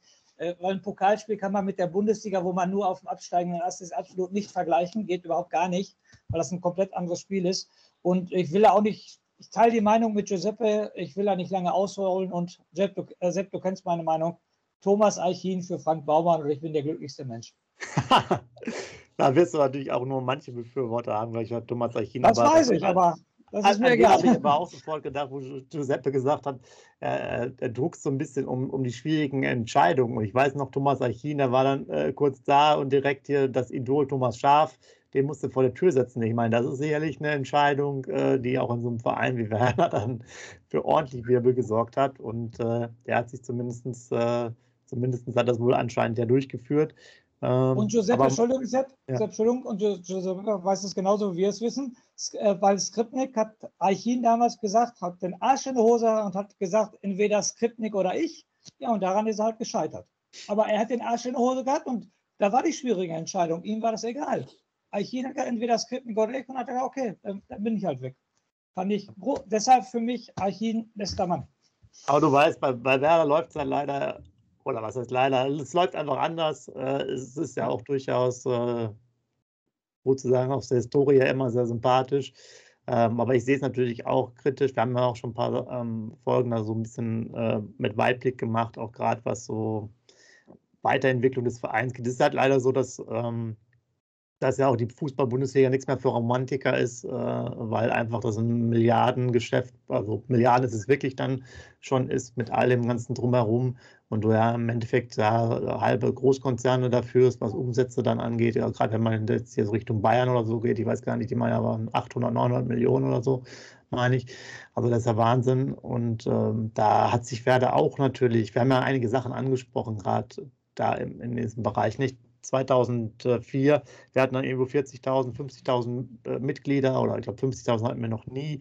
Wir haben uns da auch gar nicht weiterentwickelt bei so einem Thema, wo dann auch andere Vereine deutlich mehr haben, ne, was auch einfach Geld reinbringt. Jetzt kommen die, das ist ja auch wieder was Neues, um das nur noch mal kurz anzureißen, mit Weserstadion, da kommt jetzt ein neuer äh, Leiter da für diese, diese GmbH oder was das ist. Und äh, der kommt jetzt wieder, der kommt jetzt, glaube ich, aus der hat, glaube ich, in Dresden das vorher gemacht. Und jetzt reden sie davon, die wollen das wieder attraktiver machen und auch für, für von mir aus Konzerte und so weiter öffnen.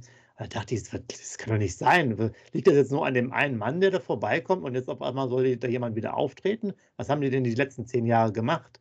Ja, gerade in diesem Fall, weil früher gab es das ja alles. Also was hat das jetzt mit dieser einen Person zu tun? Danach kann man nochmal das Thema, das Wohninvest noch was investieren will vielleicht hin und her. Aber also bei manchen Sachen verschüttle ich gerade mit dem Kopf, wie gesagt, wie kann jetzt nur diese eine Person jetzt dafür sorgen, dass vielleicht wieder äh, da mehr Auslassung ins Stadion geht? Das hätte doch auch jeder x-beliebige machen können, dass man sagt, okay, wir, wir machen das jetzt offen, wir wollen irgendwelche Konzerte, Boxkämpfe, ich habe keine Ahnung was. Also das ist manchmal wirklich wie so ein, ja, wie so ein Kreisliga-Verein.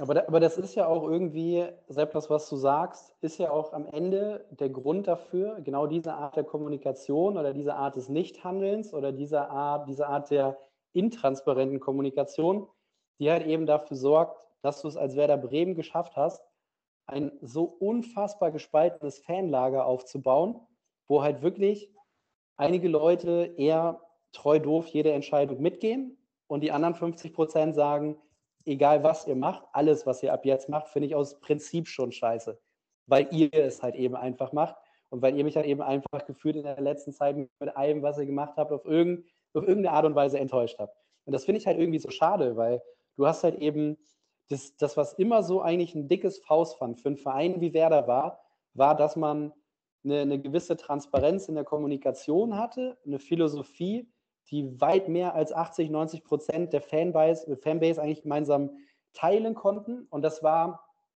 das hat zuletzt einfach alles gefehlt. Das, das wirklich, also ich finde es, und das ist ja auch immer so blöd, weil wir schnacken hier aus einer einfachen Perspektive. Wir sind nicht im Daily Business, wir kennen die Interna natürlich nicht alle, aber wir kriegen ja auch bestimmte Sachen vermittelt oder das, was wir mitbekommen, weckt in uns bestimmte Gefühle. Und die sind halt einfach so deutlich negativer, als man wer da vielleicht noch vor 10, 15 Jahren wahrgenommen hat.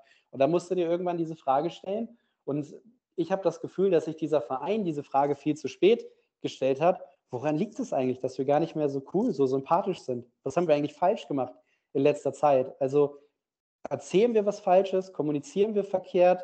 Lass uns doch mal irgendwie einfach schauen, was wir so in den letzten vier, fünf Jahren gemacht haben, woran das eigentlich liegt dass wir so ein Zerwürfnis innerhalb wirklich der, der eigenen Fanlage haben, was wir gefühlt auf, in, in der Weise, auch selbst in den 90ern, als Werder gefühlt fast abgestiegen ist, hatte man immer noch so dieses Faustpfand im Rücken, hatte ich so das Gefühl. Weil ich bin ja zu einer Zeit Fan geworden, da war es für Werder auch relativ schnell eine sehr, sehr problematische Zeit, bevor es dann wieder schön wurde. Aber ich hatte immer das Gefühl, ähm, innerhalb der Bubble innerhalb der Base war man irgendwie sehr, sehr stolz trotzdem auf diesen Verein. Natürlich haben einen da bestimmte Sachen aufgeregt und angepisst und gewisse Trainer haben einen extrem genervt zu der Zeit. Aber ich habe irgendwie das Gefühl, dass das, was Werder einfach in die Kommunikation gesteckt hat in den letzten drei, vier, fünf Jahren, dass das umso mehr das Fass zum Überlaufen gebracht hat. Dass das einfach eine ganz, ganz komische Art war, weil eindimensional, weil sich immer irgendwie und man hat sich Fehler immer schön geredet. Man hat immer irgendwo eine, einen oder ein Ereignis oder irgendwas gesucht, wo man dann quasi die, sich selbst aus der Verantwortung genommen hat. Für alles, was um Werder herum negativ war, hat man immer irgendwas gefunden, dem man es anlasten konnte. Und das war mir echt immer zu billig. Anstatt dass man einfach mal so ein bisschen selbstkritischer in, in bestimmte ja, in bestimmte Geschichten reingegangen ist, war mir das halt einfach zu billig. Ich glaube, wie vielen anderen auch. Und natürlich ist das jetzt schön, dass wir gerade auf einer sportlich erfolgreichen Welle reiten, aber es ist bei fünf Spielen immer noch nur eine Momentaufnahme. Es sorgt nicht dafür, dass ich jetzt denke, bei Werder ist alles wieder gut, wir haben den geilsten Kader der Welt, wir haben keine Baustellen. Deswegen stolper ich auch direkt über so einen Satz wie vom Baumann jetzt gerade.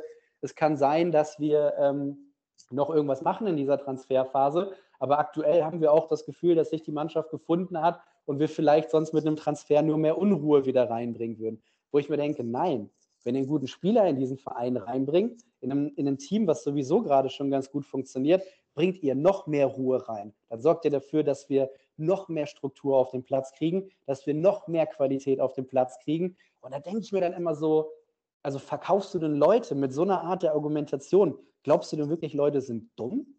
Und das ist dann echt ein Problem, das ich habe. Also ich glaube, die Kommunikation, das war auch äh, bei uns immer so ein, äh, das Thema, auch in, in den, sagen wir mal, im Sommer. Ähm, wir sind da auch nochmal hinter genau, äh, dann sind wir durchgegangen, weil auch dann auch, du hast es Baumann angesprochen, nehmen wir ihn jetzt mal einfach, weil er das als Person vielleicht erstmal gesagt hat, der steht ja einfach für den Verein, ist halt auch manchmal sehr personenbezogen, aber so ist das halt. Da gab es ja auch viel, äh, dieses Umbruchsthema da oder dieser, Neu, dieser Neuanfang, das war so ein echt krasses Wort. Oder Wiederaufbau, so hieß es ja damals, ne? furchtbar. 28 Mal Wiederaufbau, das war echt ein bisschen zu viel. Aber da ging es gerade um diesen sehr jungen Kader, der so extrem jung war und so. Und das hat man mal so nach und unerfahren und so weiter. Und hat man einfach mal da drauf geguckt auf die Fakten und es war de facto überhaupt nicht so. Ja, es gab vielleicht mal dieses eine Spiel, wo es dann echt eine junge Mannschaft war, aber du hast ja insgesamt, wir haben es dann nachher glaube ich, in der heißen Diskussion gemeint, ist es auch so, ja, dann müssen wir halt die etwas erfahrenen Spieler mal spielen lassen, ja. Und da, das, das war irgendwie so erstmal verkauft im Sommer. Wir machen jetzt sozusagen einen Reset, diesen Wiederaufbau, Neustart. Wir setzen jetzt auf junge Spieler. Ja, wenn man jetzt aber ehrlich sind, es gibt vielleicht ein, zwei, aber der Rest ist halt kein junger Spieler mehr. Und so ist das halt. Und da fehlt jetzt, du hast jetzt gerade eben diese eine Geschichte, habe ich noch gar nicht gehört, das Statement. Ah, ich weiß, es sind so viele, gerade also was ihn angeht, äh, wir müssen, ich glaube im Sommer war das noch, wir müssen 18 Spieler noch verkaufen oder es kann noch 18 bis 20 Wechsel oder so sein. Das kann er sich ja alles denken, aber ich glaube, manche Sachen sollten einfach nicht nach, nach außen kommuniziert werden auf diese Art und Weise und, und also das war irgendwie schwierig und äh, man hat sich, das hatten wir so ein bisschen auch schon, auch gerade, glaube ich, als Verein überhaupt nicht äh, ganz klar positioniert, auch mit einer Sprachfindung übergeordnet, weil am Anfang, das ist wirklich mit dem Namen echt eine Sache, war auch, äh, fand ich auch, was wir so da mitbekommen haben, auch von den, ähm, äh, von den Usern oder in den Foren, war auch teilweise Markus Anfang der Halsbringer, ich sage jetzt so, die der Hoffnungsträger schlechthin, weil, weil auch viele Fans anscheinend irgendwie so die, die ja, irgendwie das Gefühl hatten, Ansonsten sagt ja gar keiner was vom Verein. Du weißt ja gar nicht, was die wollen. Der ist wenigstens da, du hast auch, der hat so ein bisschen nochmal Euphorie und Anfangselan reingebracht in den Verein. Und das finde ich auch in der Außendarstellung halt durchweg eine Katastrophe. Ja, das ist halt Solari-Fari. Wir machen einfach irgendwie so weiter. Wir sitzen Sachen aus. Ja. Ja, gerade Giuseppe, gerade persönlich an dich habe ich jetzt eine Frage, die mir schon seit 10 bis 15 Minuten unter den Nägeln brennt, die ich dir jetzt unbedingt stellen muss.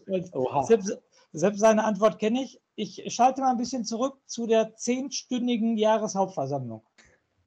Und jetzt stelle ich dir eine Frage. Ähm, Marco Bode wurde mit stehenden Ovationen, ich sag mal in Anführungsstrichen, gefeiert. An diesem Tag war er Aufsichtsratsvorsitzender und war für mich mitverantwortlich dafür, dass der Verein Werder Bremen in die zweite Liga abgestiegen ist. Meine persönliche Meinung, vielleicht hast du eine andere Meinung, deshalb frage ich dich, deshalb brennt mir die Frage unter den Nägeln. Ist das für dich gerechtfertigt, dass ich in so einem Moment, egal was Marco Bode für den Verein getan hat, Europapokalsieger, deutscher Meister, egal, alles, alles Gute. Aber in der Situation, wo wir gerade abgestiegen sind und er ist mitverantwortlich für den Abstieg, dass die Werder-Fans aufstehen und da applaudieren, was ist dazu deine Meinung? Ich, also meine Meinung ist, dass ich tatsächlich das unerwartet fand. mhm. dass der Tenor sehr positiv ist. Ich habe allerdings, ich muss ja sagen, ich habe nicht daran teilgenommen persönlich, mhm. aber versucht ähm, danach in meinem Kontaktkreis ein bisschen Infos zum Ablauf dieser Veranstaltung zu bekommen, warum bestimmte Dinge vielleicht auch wie aufgenommen worden sind von den Leuten. Und wenn man sich das anhört, dann muss er, glaube ich, vieles relativ transparent offengelegt haben und auch sehr selbstkritisch gesprochen haben. Mhm. So. Zumindest ist das das, was ich gehört habe, was so eine Reaktion eher rechtfertigt. Grundsätzlich, ich wäre nicht der Freund davon gewesen, ihn auszupfeifen. Hätte ich mhm. persönlich nicht gemacht.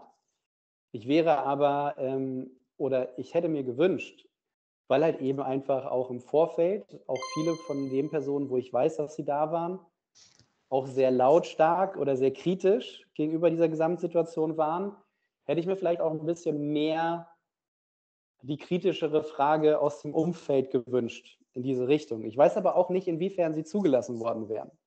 Also wie gesagt, weil ich halt eben nicht persönlich auf der Veranstaltung war, weiß ich ehrlich gesagt gar nicht, ähm, ob vielleicht auch einige Leute wirklich sehr kritische Fragen stellen wollten, aber nicht konnten. Das weiß ich jetzt halt allerdings nicht. Aber ich bin dabei dass es auf jeden Fall eine unerwartete Reaktion ist der Masse, weil der Grundtenor, den man vernommen hat, ähm, recht negativ war zu dem Zeitpunkt, weil Bode, muss ich auch aus meiner Perspektive sagen, natürlich auch eine Verantwortung trägt dafür. Jeder, der irgendwas aktuell bei Werder zu entscheiden hat, ist da mindestens in der Teilverantwortung. Und Bode als Vorstandsvorsitzender vielleicht sogar noch ein bisschen mehr als andere, zumal man auch immer das Gefühl vermittelt bekommen hat, da schützt sich auch so ein bisschen so eine kleine Buddy-Gruppe selbst ähm, vor außen, vor den Angriffen von außen. Jetzt ist es aber auch bei mir so, dass Bode für mich einfach ähnlich wie Baumann eigentlich eine sehr emotionale Personalie ist. Bode noch ein Stück weit mehr als Baumann, und wurde noch ein Stück weit weniger in der wichtigen sportlichen Rolle als Baumann im Nachhinein. Also davor hatte er eine wichtigere tragende Rolle als Aktiver, aber danach hatte einfach Baumann die wichtigere tragende Rolle in seiner Funktion als Sportdirektor. Und das ist so, ich würde gerne niemals Bode nicht leiden können. So ein Verhältnis habe ich zu diesem Menschen. Ich habe auch tatsächlich noch ein anderes Verhältnis zu Marco Bode, weil ich habe ähm, nach meinem Studium ein Volontariat in einer Produktionsfirma gemacht und mein Chef ist ein sehr, sehr guter Freund von Marco Bode. Okay. Und Marco Bode war tatsächlich auch auf irgendeine Art und Weise Teil dieser Firma. Also einige Konzepte sind auch unter Mitwirken von Marco Bode entstanden, habe ihn dadurch auch persönlich kennenlernen können und habe dann dadurch auch einen anderen Bezug nochmal zu ihm aufgebaut. Für mich war das halt ein bisschen wild, weil wenn ich zurückdenke, meine zweite Trikotbeflockung war Marco Bode. Und plötzlich sitzt du in so einem Meeting zur Erstellung eines Konzepts. Ähm, die Produktionsfirma hat viel ähm, im Bereich äh, Kinderunterhaltung gemacht. Ähm, und du sitzt da mit Marco Bode in so einer Runde und sprichst ganz normal mit ihm. Aber trotzdem war das für mich irgendwie eine, eine außergewöhnliche Konstellation, weil ich dann auch irgendwie so dachte, krass, Mann, das ist so ein Typ, den hast du früher angehimmelt als Kind. Natürlich, heute differenziere ich das deutlich. Es gibt, glaube ich, eine Handvoll Spieler, bei denen ich vielleicht wirklich nervös wäre, wenn ich sie in real sehen würde, weil ich aber auch jobbedingt das Privileg habe, den einen oder anderen auch mal persönlich kennenlernen zu dürfen. Aber Bode zu dem Zeitpunkt war dann schon ein bisschen besonders, weil er eben auch einer meiner Lieblingsspieler war zu meinen Werder-Anfängen. Das muss man eben einfach so sagen. Und deswegen möchte ich ihn einfach nur mögen. Also es ist halt einfach emotional und das ist auch ein, einmal ist das der Fakt, weshalb ich ihn nie ausbuhen könnte. Grundsätzlich ist es aber auch so eine Sache, das finde ich nie förderlich. Auch wenn du kritisch einer Sache gegenüberstehst, finde ich, ist das meiner Meinung nach eine der schwächsten Arten der Kritik. Sie ist für den Verein natürlich am auffälligsten und ist vielleicht auch ein Hallo-Wach-Effekt für den Verein dass man wirklich was hinterfragt. Da kann man schon auch sagen, dass das Bremer Publikum dahingehend sehr, sehr geduldig auch war. bevor es dann irgendwann da umgesprungen ist. Aber ich bin tatsächlich davon nicht so der Freund. Also auch von so sehr offensiven Baumann rausrufen im Stadion wäre ich nie der Freund. Also das, das ist für mich nicht die richtige Plattform für, für den Diskurs. Ich selbst, das habt ihr ja auch rausgehört, ich stehe der Personalie Baumann ultra kritisch gegenüber. Aber das, das mache ich nicht im Stadion, indem ich Baumann rausschreie. Das, das, das Stadionerlebnis ist für mich ein Erlebnis, in dem 90 Minuten lang absolut der Verein im Fokus steht und es für mich einfach nur darum geht, dass wir, dass du ein sportlicher Rücken für das Team bist und nicht darum, dass du da irgendwie Nebenkriegsschauplätze aufmachst. Finde ich bei keinem Verein cool. Dementsprechend ähm, habe ich vielleicht auch im Nachhinein ein bisschen mehr Verständnis für diese Standing Ovations als viele andere, obwohl ich dem auch kritischer gegenübergestanden hätte. Ich wäre nicht aufgestanden bei der Veranstaltung. Das wäre ich nicht.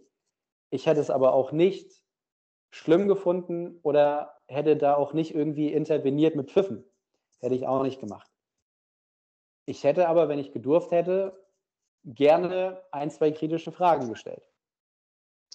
Und das ist nämlich mein Thema wieder, was ich aufkomme. Ich hätte ihn auch nicht äh, ausgebucht, ich hätte ihn nicht ausgepfiffen, das hätte ich auch nicht gemacht. Ich wäre still sitzen geblieben. Ich, ich wäre nicht aufgestanden, ich hätte nicht applaudiert.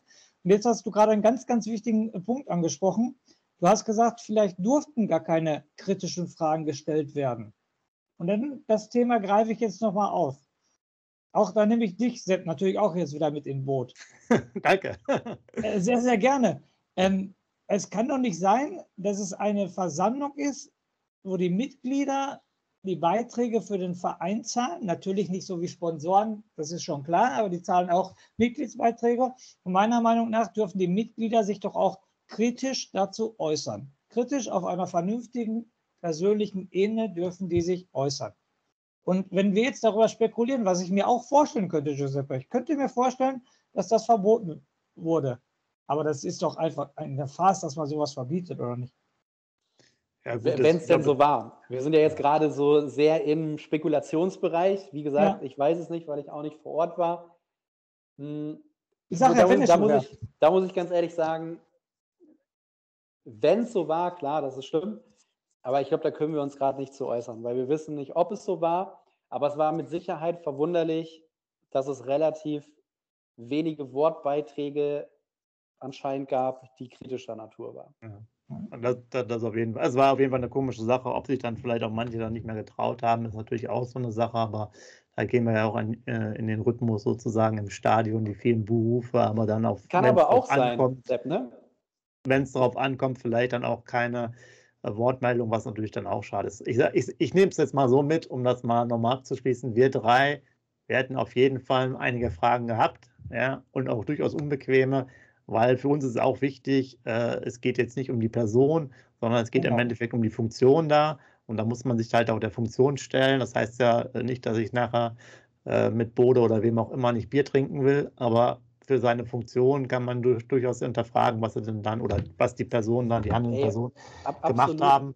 Das ist dann halt einfach so, ist ja auch bei anderen, also ist ja bei einem selber auch dann manchmal. Ich würde so würd auch mit den Eilen, Sepp, ich, ich würde mit den Eilen gerne Bier trinken gehen. Ganz ehrlich, weil ich mit ja, den Eilen auch ganz gerne ganz andere Gespräche rein aus Neugier oder aus Interesse führen ja, würde. Klar. Und ich halte sie auch alle für sympathische Typen auf irgendeine Art und Weise.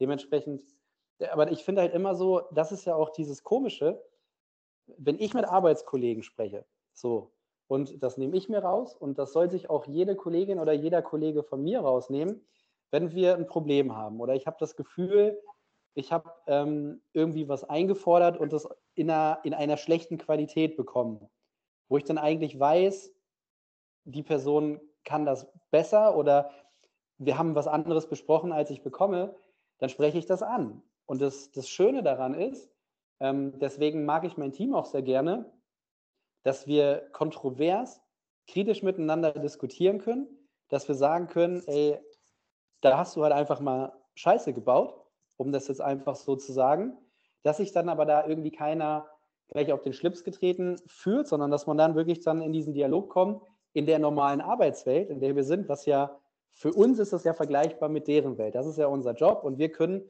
mit Leuten darüber reden, wenn sie Kappes gebaut haben.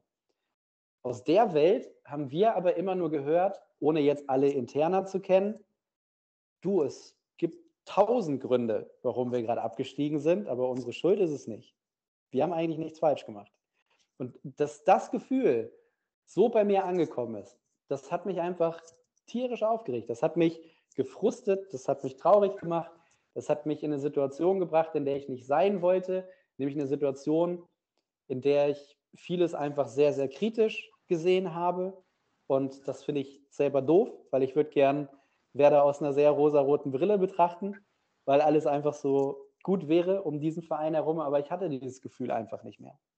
Aber das ist eine krasse Sache, äh, finde ich, was du jetzt sagst, sozusagen auch für dich persönlich, weil du jetzt ja auch gerade wie im Interview nicht direkt der äh, äh, Emotionsvulkan bist, um das mal vielleicht so, so zu sagen. Und dass, dass dann der Verein oder die, die Verantwortlichen dich so weit schon hingebracht haben, dass du genau das Gefühl hast, was du da beschrieben hast.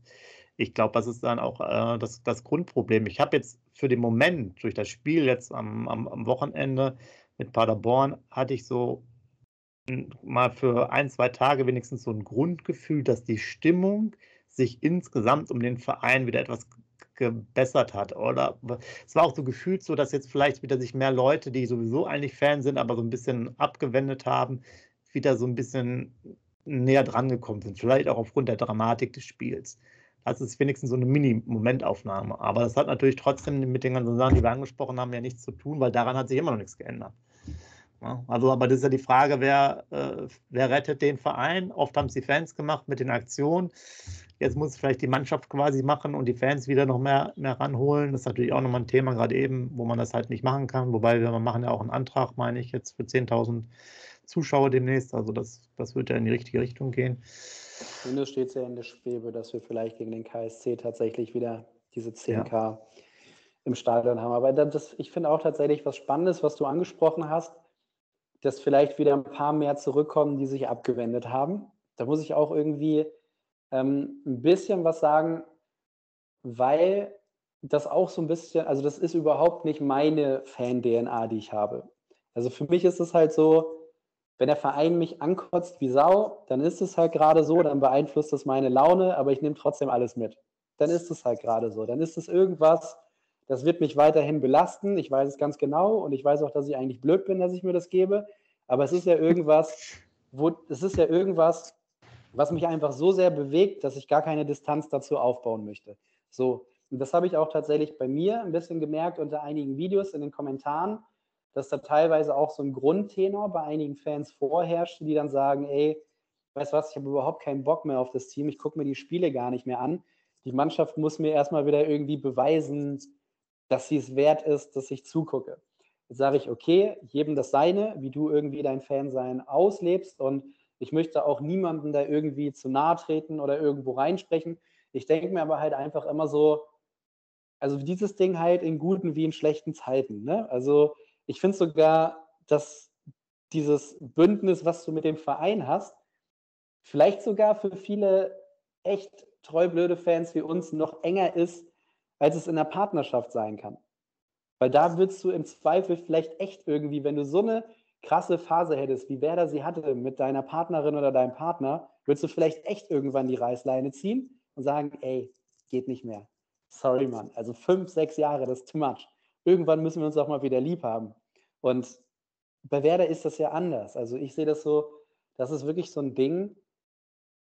Ich weiß, wenn mich Werder jetzt 20 Jahre windelweich schlägt, dann bin ich auch noch im Jahr 21 dabei.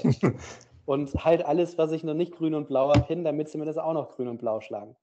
Und das ist halt irgendwie, finde ich dann doch irgendwie wieder komisch, dass es dann auch bei Leuten, die ich eigentlich für sehr intensive Fans oder für sehr enge Fans gehalten habe, es dann doch dazu kam, dass dieser Bruch irgendwann ähm, da gewesen ist oder so ein bisschen diese Distanz aufgebaut wurde zum Verein. Weil ich muss immer sagen, aus meiner Perspektive, ich persönlich kann das gar nicht.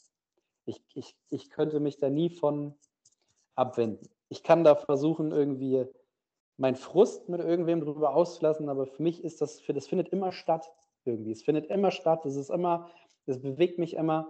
Ich weiß auch, wenn ich, also in Phasen, wo du wusstest, dass wenn du gegen Bayern spielst, wirklich glücklich sein kannst, wenn du nur mit vier, fünf Dingern rausgehst, dann, dann gucke ich es mir trotzdem an.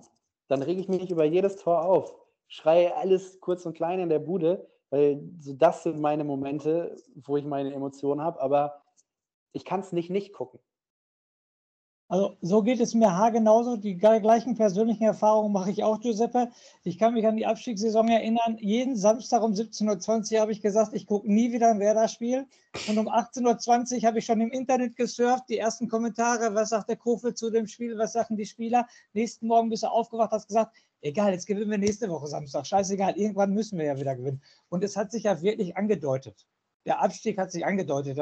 Brauchen wir drei nicht über einen heißen Brei herumreden. Es war ja klar, dass es so irgendwann erwischen wird, weil es konnte ja nicht so weitergehen. Es war immer so, da gerettet, da gerettet, Frankfurt, das Spiel 2016, dann Relegation und so weiter. Irgendwann musste es ja kommen.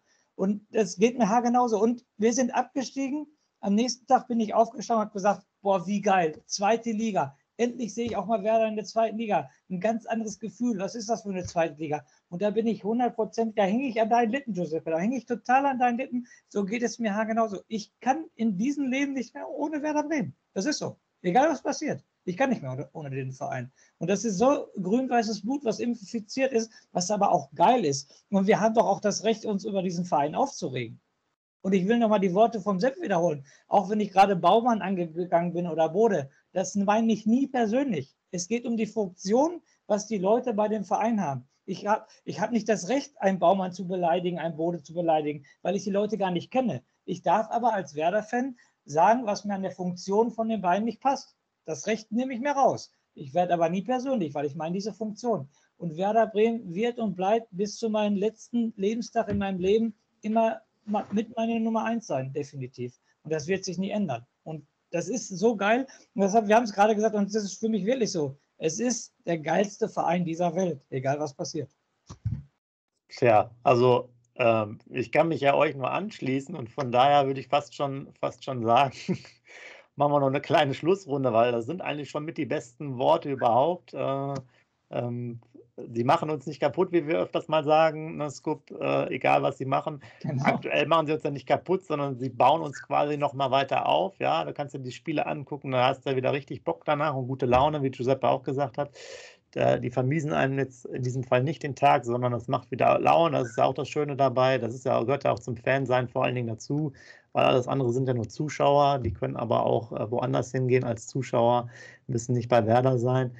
Ja, vielleicht nochmal so zum Abschluss ähm, noch ein paar Ausblicke so, äh, wo ihr jetzt so die nächsten zwei, drei Spiele, wie es äh, aussieht, geht der Train einfach weiter? Machen wir quasi hier Road to 10 Siege oder so? Also ziehen wir es gnadenlos durch und oder holen jetzt alle, alle Siege, die wir noch holen können. Wie sieht es aus und wo kommen wir denn so jetzt, jetzt so perspektivisch hin? Welchen Platz? Ähm, Vielleicht der Giuseppe als, als erstes, dann nochmal den Scoop und dann machen wir nochmal eine Finalrunde. Ich, ich glaube tatsächlich, dass Werder die nächsten Spiele bis zum Derby definitiv gewinnt. Ich glaube aber auch, dass das Derby dann doch wieder eine ganz andere Nummer wird, weil du dir dann auch in der positiven Situation einen anderen Kopf darum machst. Es ist halt eben einfach wieder dieses Ding, beide sind gut drauf. Ich glaube auch, dass der HSV bis dahin gut, gut weiter und stabil punktet dementsprechend ähm, ein ernstzunehmender Rivale wirklich in diesem Jahr bis zum Ende bleiben wird. Ich glaube, Werder muss hochgehen. Deswegen glaube ich auch dran, dass Werder hochgeht, auch einen der ersten beiden Plätze einnehmen wird. Ich weiß nicht welchen, aber ich glaube, ich glaube, Werder kann und wird es schaffen. Ja. Scoop, jetzt nach den letzten beiden Spielen nochmal eine neue Einschätzung von dir. Sepp, du kennst meine Einstellung und die werde ich nicht ändern. Einmal ein Wort. Ich darf nicht mehr für Werder Bremen tippen. Das zeigt die letzten fünf Spiele. Die User schreiben es auch in die Kommentare. Und ich werde nicht für Werder treffen, äh, tippen. Ich sage, wir werden die nächsten Spiele nicht verlieren. Und mehr sage ich dazu nicht. Aber ein Unentschieden heißt ja auch nicht verlieren. Also ich bleibe bei meiner Meinung. Ein Mann, ein Wort. Ich äußere mich nicht weiter dazu und ich sage nur, Werder okay. wird die nächsten Spiele nicht verlieren. Okay, ich habe mich ja schon mal vor ein paar Wochen daraus im Fenster gelehnt und habe gesagt, okay, wir sind auf jeden Fall mit dabei, was Aufstiegsränge angeht. Das war, glaube ich, damals Platz drei. Und ich würde jetzt langsam, so wie die Konstellation ist und so wie es läuft, auch schon eher Richtung 1 und 2 schielen. Da ist noch durchaus was möglich. Auch die nächsten Spiele bringen da, denke ich mal, Möglichkeiten hervor. Auch wenn es dann nochmal hart auf hart kommt, dann so in weiß nicht, ab Spieltag 25 oder so, wo dann auch die großen Duelle wieder anstehen. Ja, und äh, würde jetzt erstmal nochmal sagen, äh, Giuseppe, vielen, vielen Dank hier für das ganze Gespräch. War jetzt doch wieder. Sehr gerne. Ein bisschen sehr kurz, weil er hat richtig Laune gemacht. Äh, ihr wisst es ja, er hat selber den äh, großen Kanal als Grün-Weiß äh, Schnack. Da könnt ihr ihn jederzeit mit allen Statements finden und ähm, verlinken wir auch nochmal extra hinein. Und ähm, aber wie gesagt, du bist ja auch schon ein paar Jahre dabei, von daher werden die, ja, dich die meisten überschaubaren ja Kanal schon kennen. nach wie vor. Also nochmal vielen, vielen Dank. Äh, also hat auch riesen Laune gemacht, auch vor allen Dingen nochmal so ähm, eine ganz andere Art nochmal in das Gespräch reinzubringen, als äh, das, wenn der Scoop und ich das haben. Total angenehm, wie ich äh, finde. Also vielen Dank. Hoffentlich können wir es nochmal äh, irgendwie wiederholen, auch dann mit Liga 1. Und äh, ja, ich würde jetzt sagen, der Scoop sagt noch ein paar Worte und dann die abschließenden Worte für dich. Und ja, Scoop, Du bist dran. Ja, ich bin total begeistert. Ich muss ja nur auf die Uhr gucken und sehe gerade, wie, wie spät wir schon haben, wie lange wir, wir drei hier zusammensitzen. Und ich bin mir relativ sicher, wenn wir sagen würden, wir machen eine Nacht durch und reden über Werder Bremen, wir würden die Nacht voll kriegen, wir würden kein Auge zumachen. Das ist halt so, wir drei haben das grün-weiße Blut. Giuseppe, nochmal vielen, vielen Dank. Hat mich richtig gefreut, dass du uns die Zusage gegeben hast, weil du halt so ein so eine alte Werder-Ikone in diesem Bereich bist, muss man ja schon ganz ehrlich sagen. Als der Sepp mir gesagt hat, er hat zugesagt, habe ich mich tierisch darüber gefreut, muss ich dir ganz ehrlich sagen. Es hat mir riesen Spaß gemacht. Wir sind auf einer Wellenlänge und ich hoffe auf eine Wiederholung. Wie der Sepp schon gesagt hat, wäre schön, wenn wir uns über die erste Liga dann nächstes, nächste Saison unterhalten könnten. Das wäre echt super. Nochmal vielen, vielen Dank, dass du dir die Zeit genommen hast und wie immer lebenslang grün-weiß. Sehr gerne. Mich hat es auch extrem gefreut. Mir hat sehr viel Spaß gemacht. Ist mir fast gerade ein bisschen unangenehm, wie er mich überhöht. Ähm, ganz, also das Level natürlich nicht. Und auch da, dahingehend, das habe ich ja auch vorher mit euch in so einem kleinen Vorabgespräch für die Leute, die dann zugucken, ja auch schon gehabt. Ich freue mich ehrlich gesagt eigentlich immer mehr auf diesen persönlichen direkten Austausch, sagen wir auf diesen persönlichen digitalen Austausch, als nur auf Austausch in Kommentaren. Dementsprechend war das für mich eigentlich, auch nachdem ich dann eure Sachen ja auch ein paar Mal gesehen habe, irgendwie klar, dass das schon irgendwie passt. Das habe ich euch ja auch gesagt, sonst hätte ich vielleicht nicht die allergrößte Lust drauf gehabt, aber wie du auch gerade gesagt hast, guck, ich glaube, wenn wir uns irgendwie in eine Bar setzen würden, dann würden wir uns schon relativ locker in den nächsten Morgen totgequatscht haben. Ähm, bei wahrscheinlich sehr, sehr feuchtfröhlichen Gesprächen. Wäre, glaube ich, sehr schön. Dementsprechend äh, auf jeden Fall wiederholen wir das. Also überhaupt keinen Stress. Das kriegen wir sehr, sehr gerne nochmal hin. Und hier euch noch weiter viel Spaß und Erfolg auf diesem Kanal. Also ich finde auch, dass ihr eigentlich eine viel zu kleine Base habt für das, was ihr macht. Also die Leute, die hier zugucken, können den Kanal gerne auch noch ein bisschen mehr teilen in der eigenen Werder-Bubble, weil ich finde die beiden Jungs echt korrekt und habe mich echt gefreut. Also ich fand es auch kurzweilig. Hättet ihr mir jetzt nicht gesagt, wie spät es schon ist, ich habe die Uhr auch nicht so ganz im Blick gehabt, hätte ich es auch verdattelt. Vielen Dank. Ja, danke nochmal. Wusstest du, dass TK Maxx immer die besten Markendeals hat? Duftkerzen für alle, Sportoutfits, stylische Pieces für dein Zuhause, Designer-Handtasche, check, check, check. Bei TK Maxx findest du große Marken zu unglaublichen Preisen. Psst. im Onlineshop auf tkmaxx.de kannst du rund um die Uhr die besten Markendeals shoppen. TK Maxx, immer der bessere Deal im Store und online. Wieder live von ihrem Toyota-Partner mit diesem Leasing-Auftakt. Der neue Toyota Jahreshybrid. Ab 179 Euro im Monat. Ohne Anzahlung. Seine Sicherheitsassistenten laufen mit. Und ja, ab ins Netz mit voller Konnektivität. Auch am Start die Toyota Team Deutschland Sondermodelle. Ohne Anzahlung geht's in die nächste Runde. Jetzt los sprinten zu ihrem Toyota-Partner.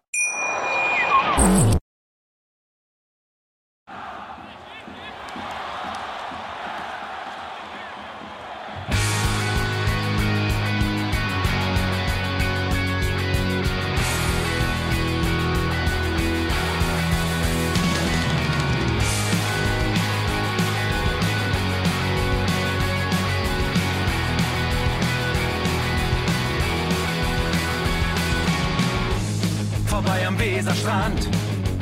Auf geht's ins Stadion. Wir wollen Werder sehen. Heute geht alle grün. Werder Schal, ein Bremer Bier. Die Ostkurve vibriert. Das wir auf dem Trikot. Werder, wir stehen hinter dir. Werder Bremen, ein Leben lang grün-weiß. Ja, wir sind Werder Bremen. And this is Ostern.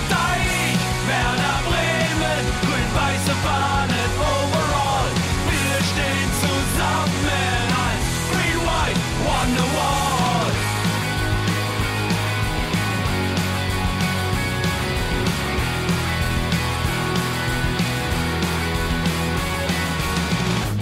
Viel haben wir erlebt, wo der Fluss den Bogen macht.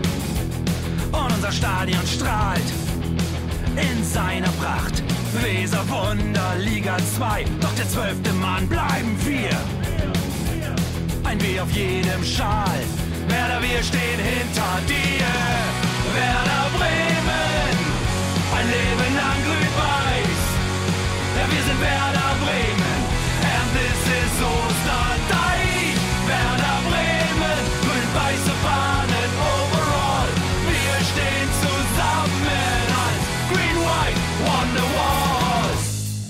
Die Weser fließt, weht ein besonderer Wind durch unser Haus.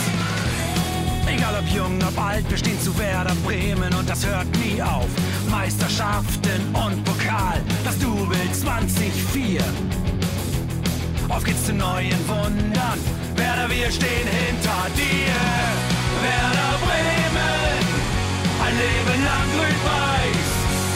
Ja, wir sind Werder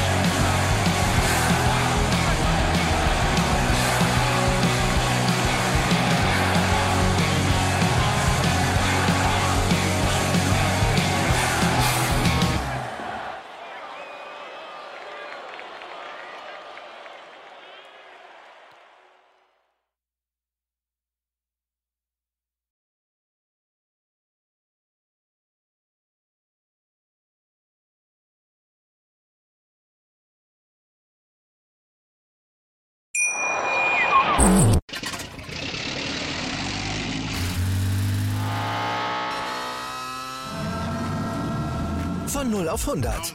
Aral feiert 100 Jahre mit über 100.000 Gewinnen. Zum Beispiel ein Jahr frei tanken. Jetzt ein Dankeschön, rubbellos zu jedem Einkauf. Alle Infos auf aral.de.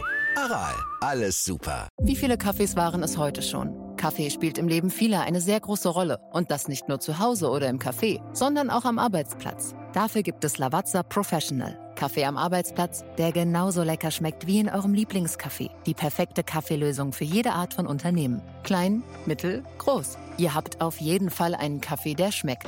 Die richtige Motivation für eure Arbeitstage. Alle Infos zu Lavazza Professional findet ihr auf lavazzapro.de mit allen Kaffeelösungen für euer Büro. Ich habe mich natürlich schockverliebt, weil die war wirklich ganz, ganz klein. So begann die Mensch-Hund-Beziehung zwischen Christina und Tierschutzhund Frieda. Und wie es danach, nach dem ersten Moment der Verliebtheit, so weiterging und welche Klippen es danach zu umschiffen galt, das hört ihr in der neuen Ausgabe von Iswas Dog, dem Podcast für harmonische Mensch-Hund-Beziehungen. Ist was, Dog? Mit Malte Asmus. Überall, wo es Podcasts gibt.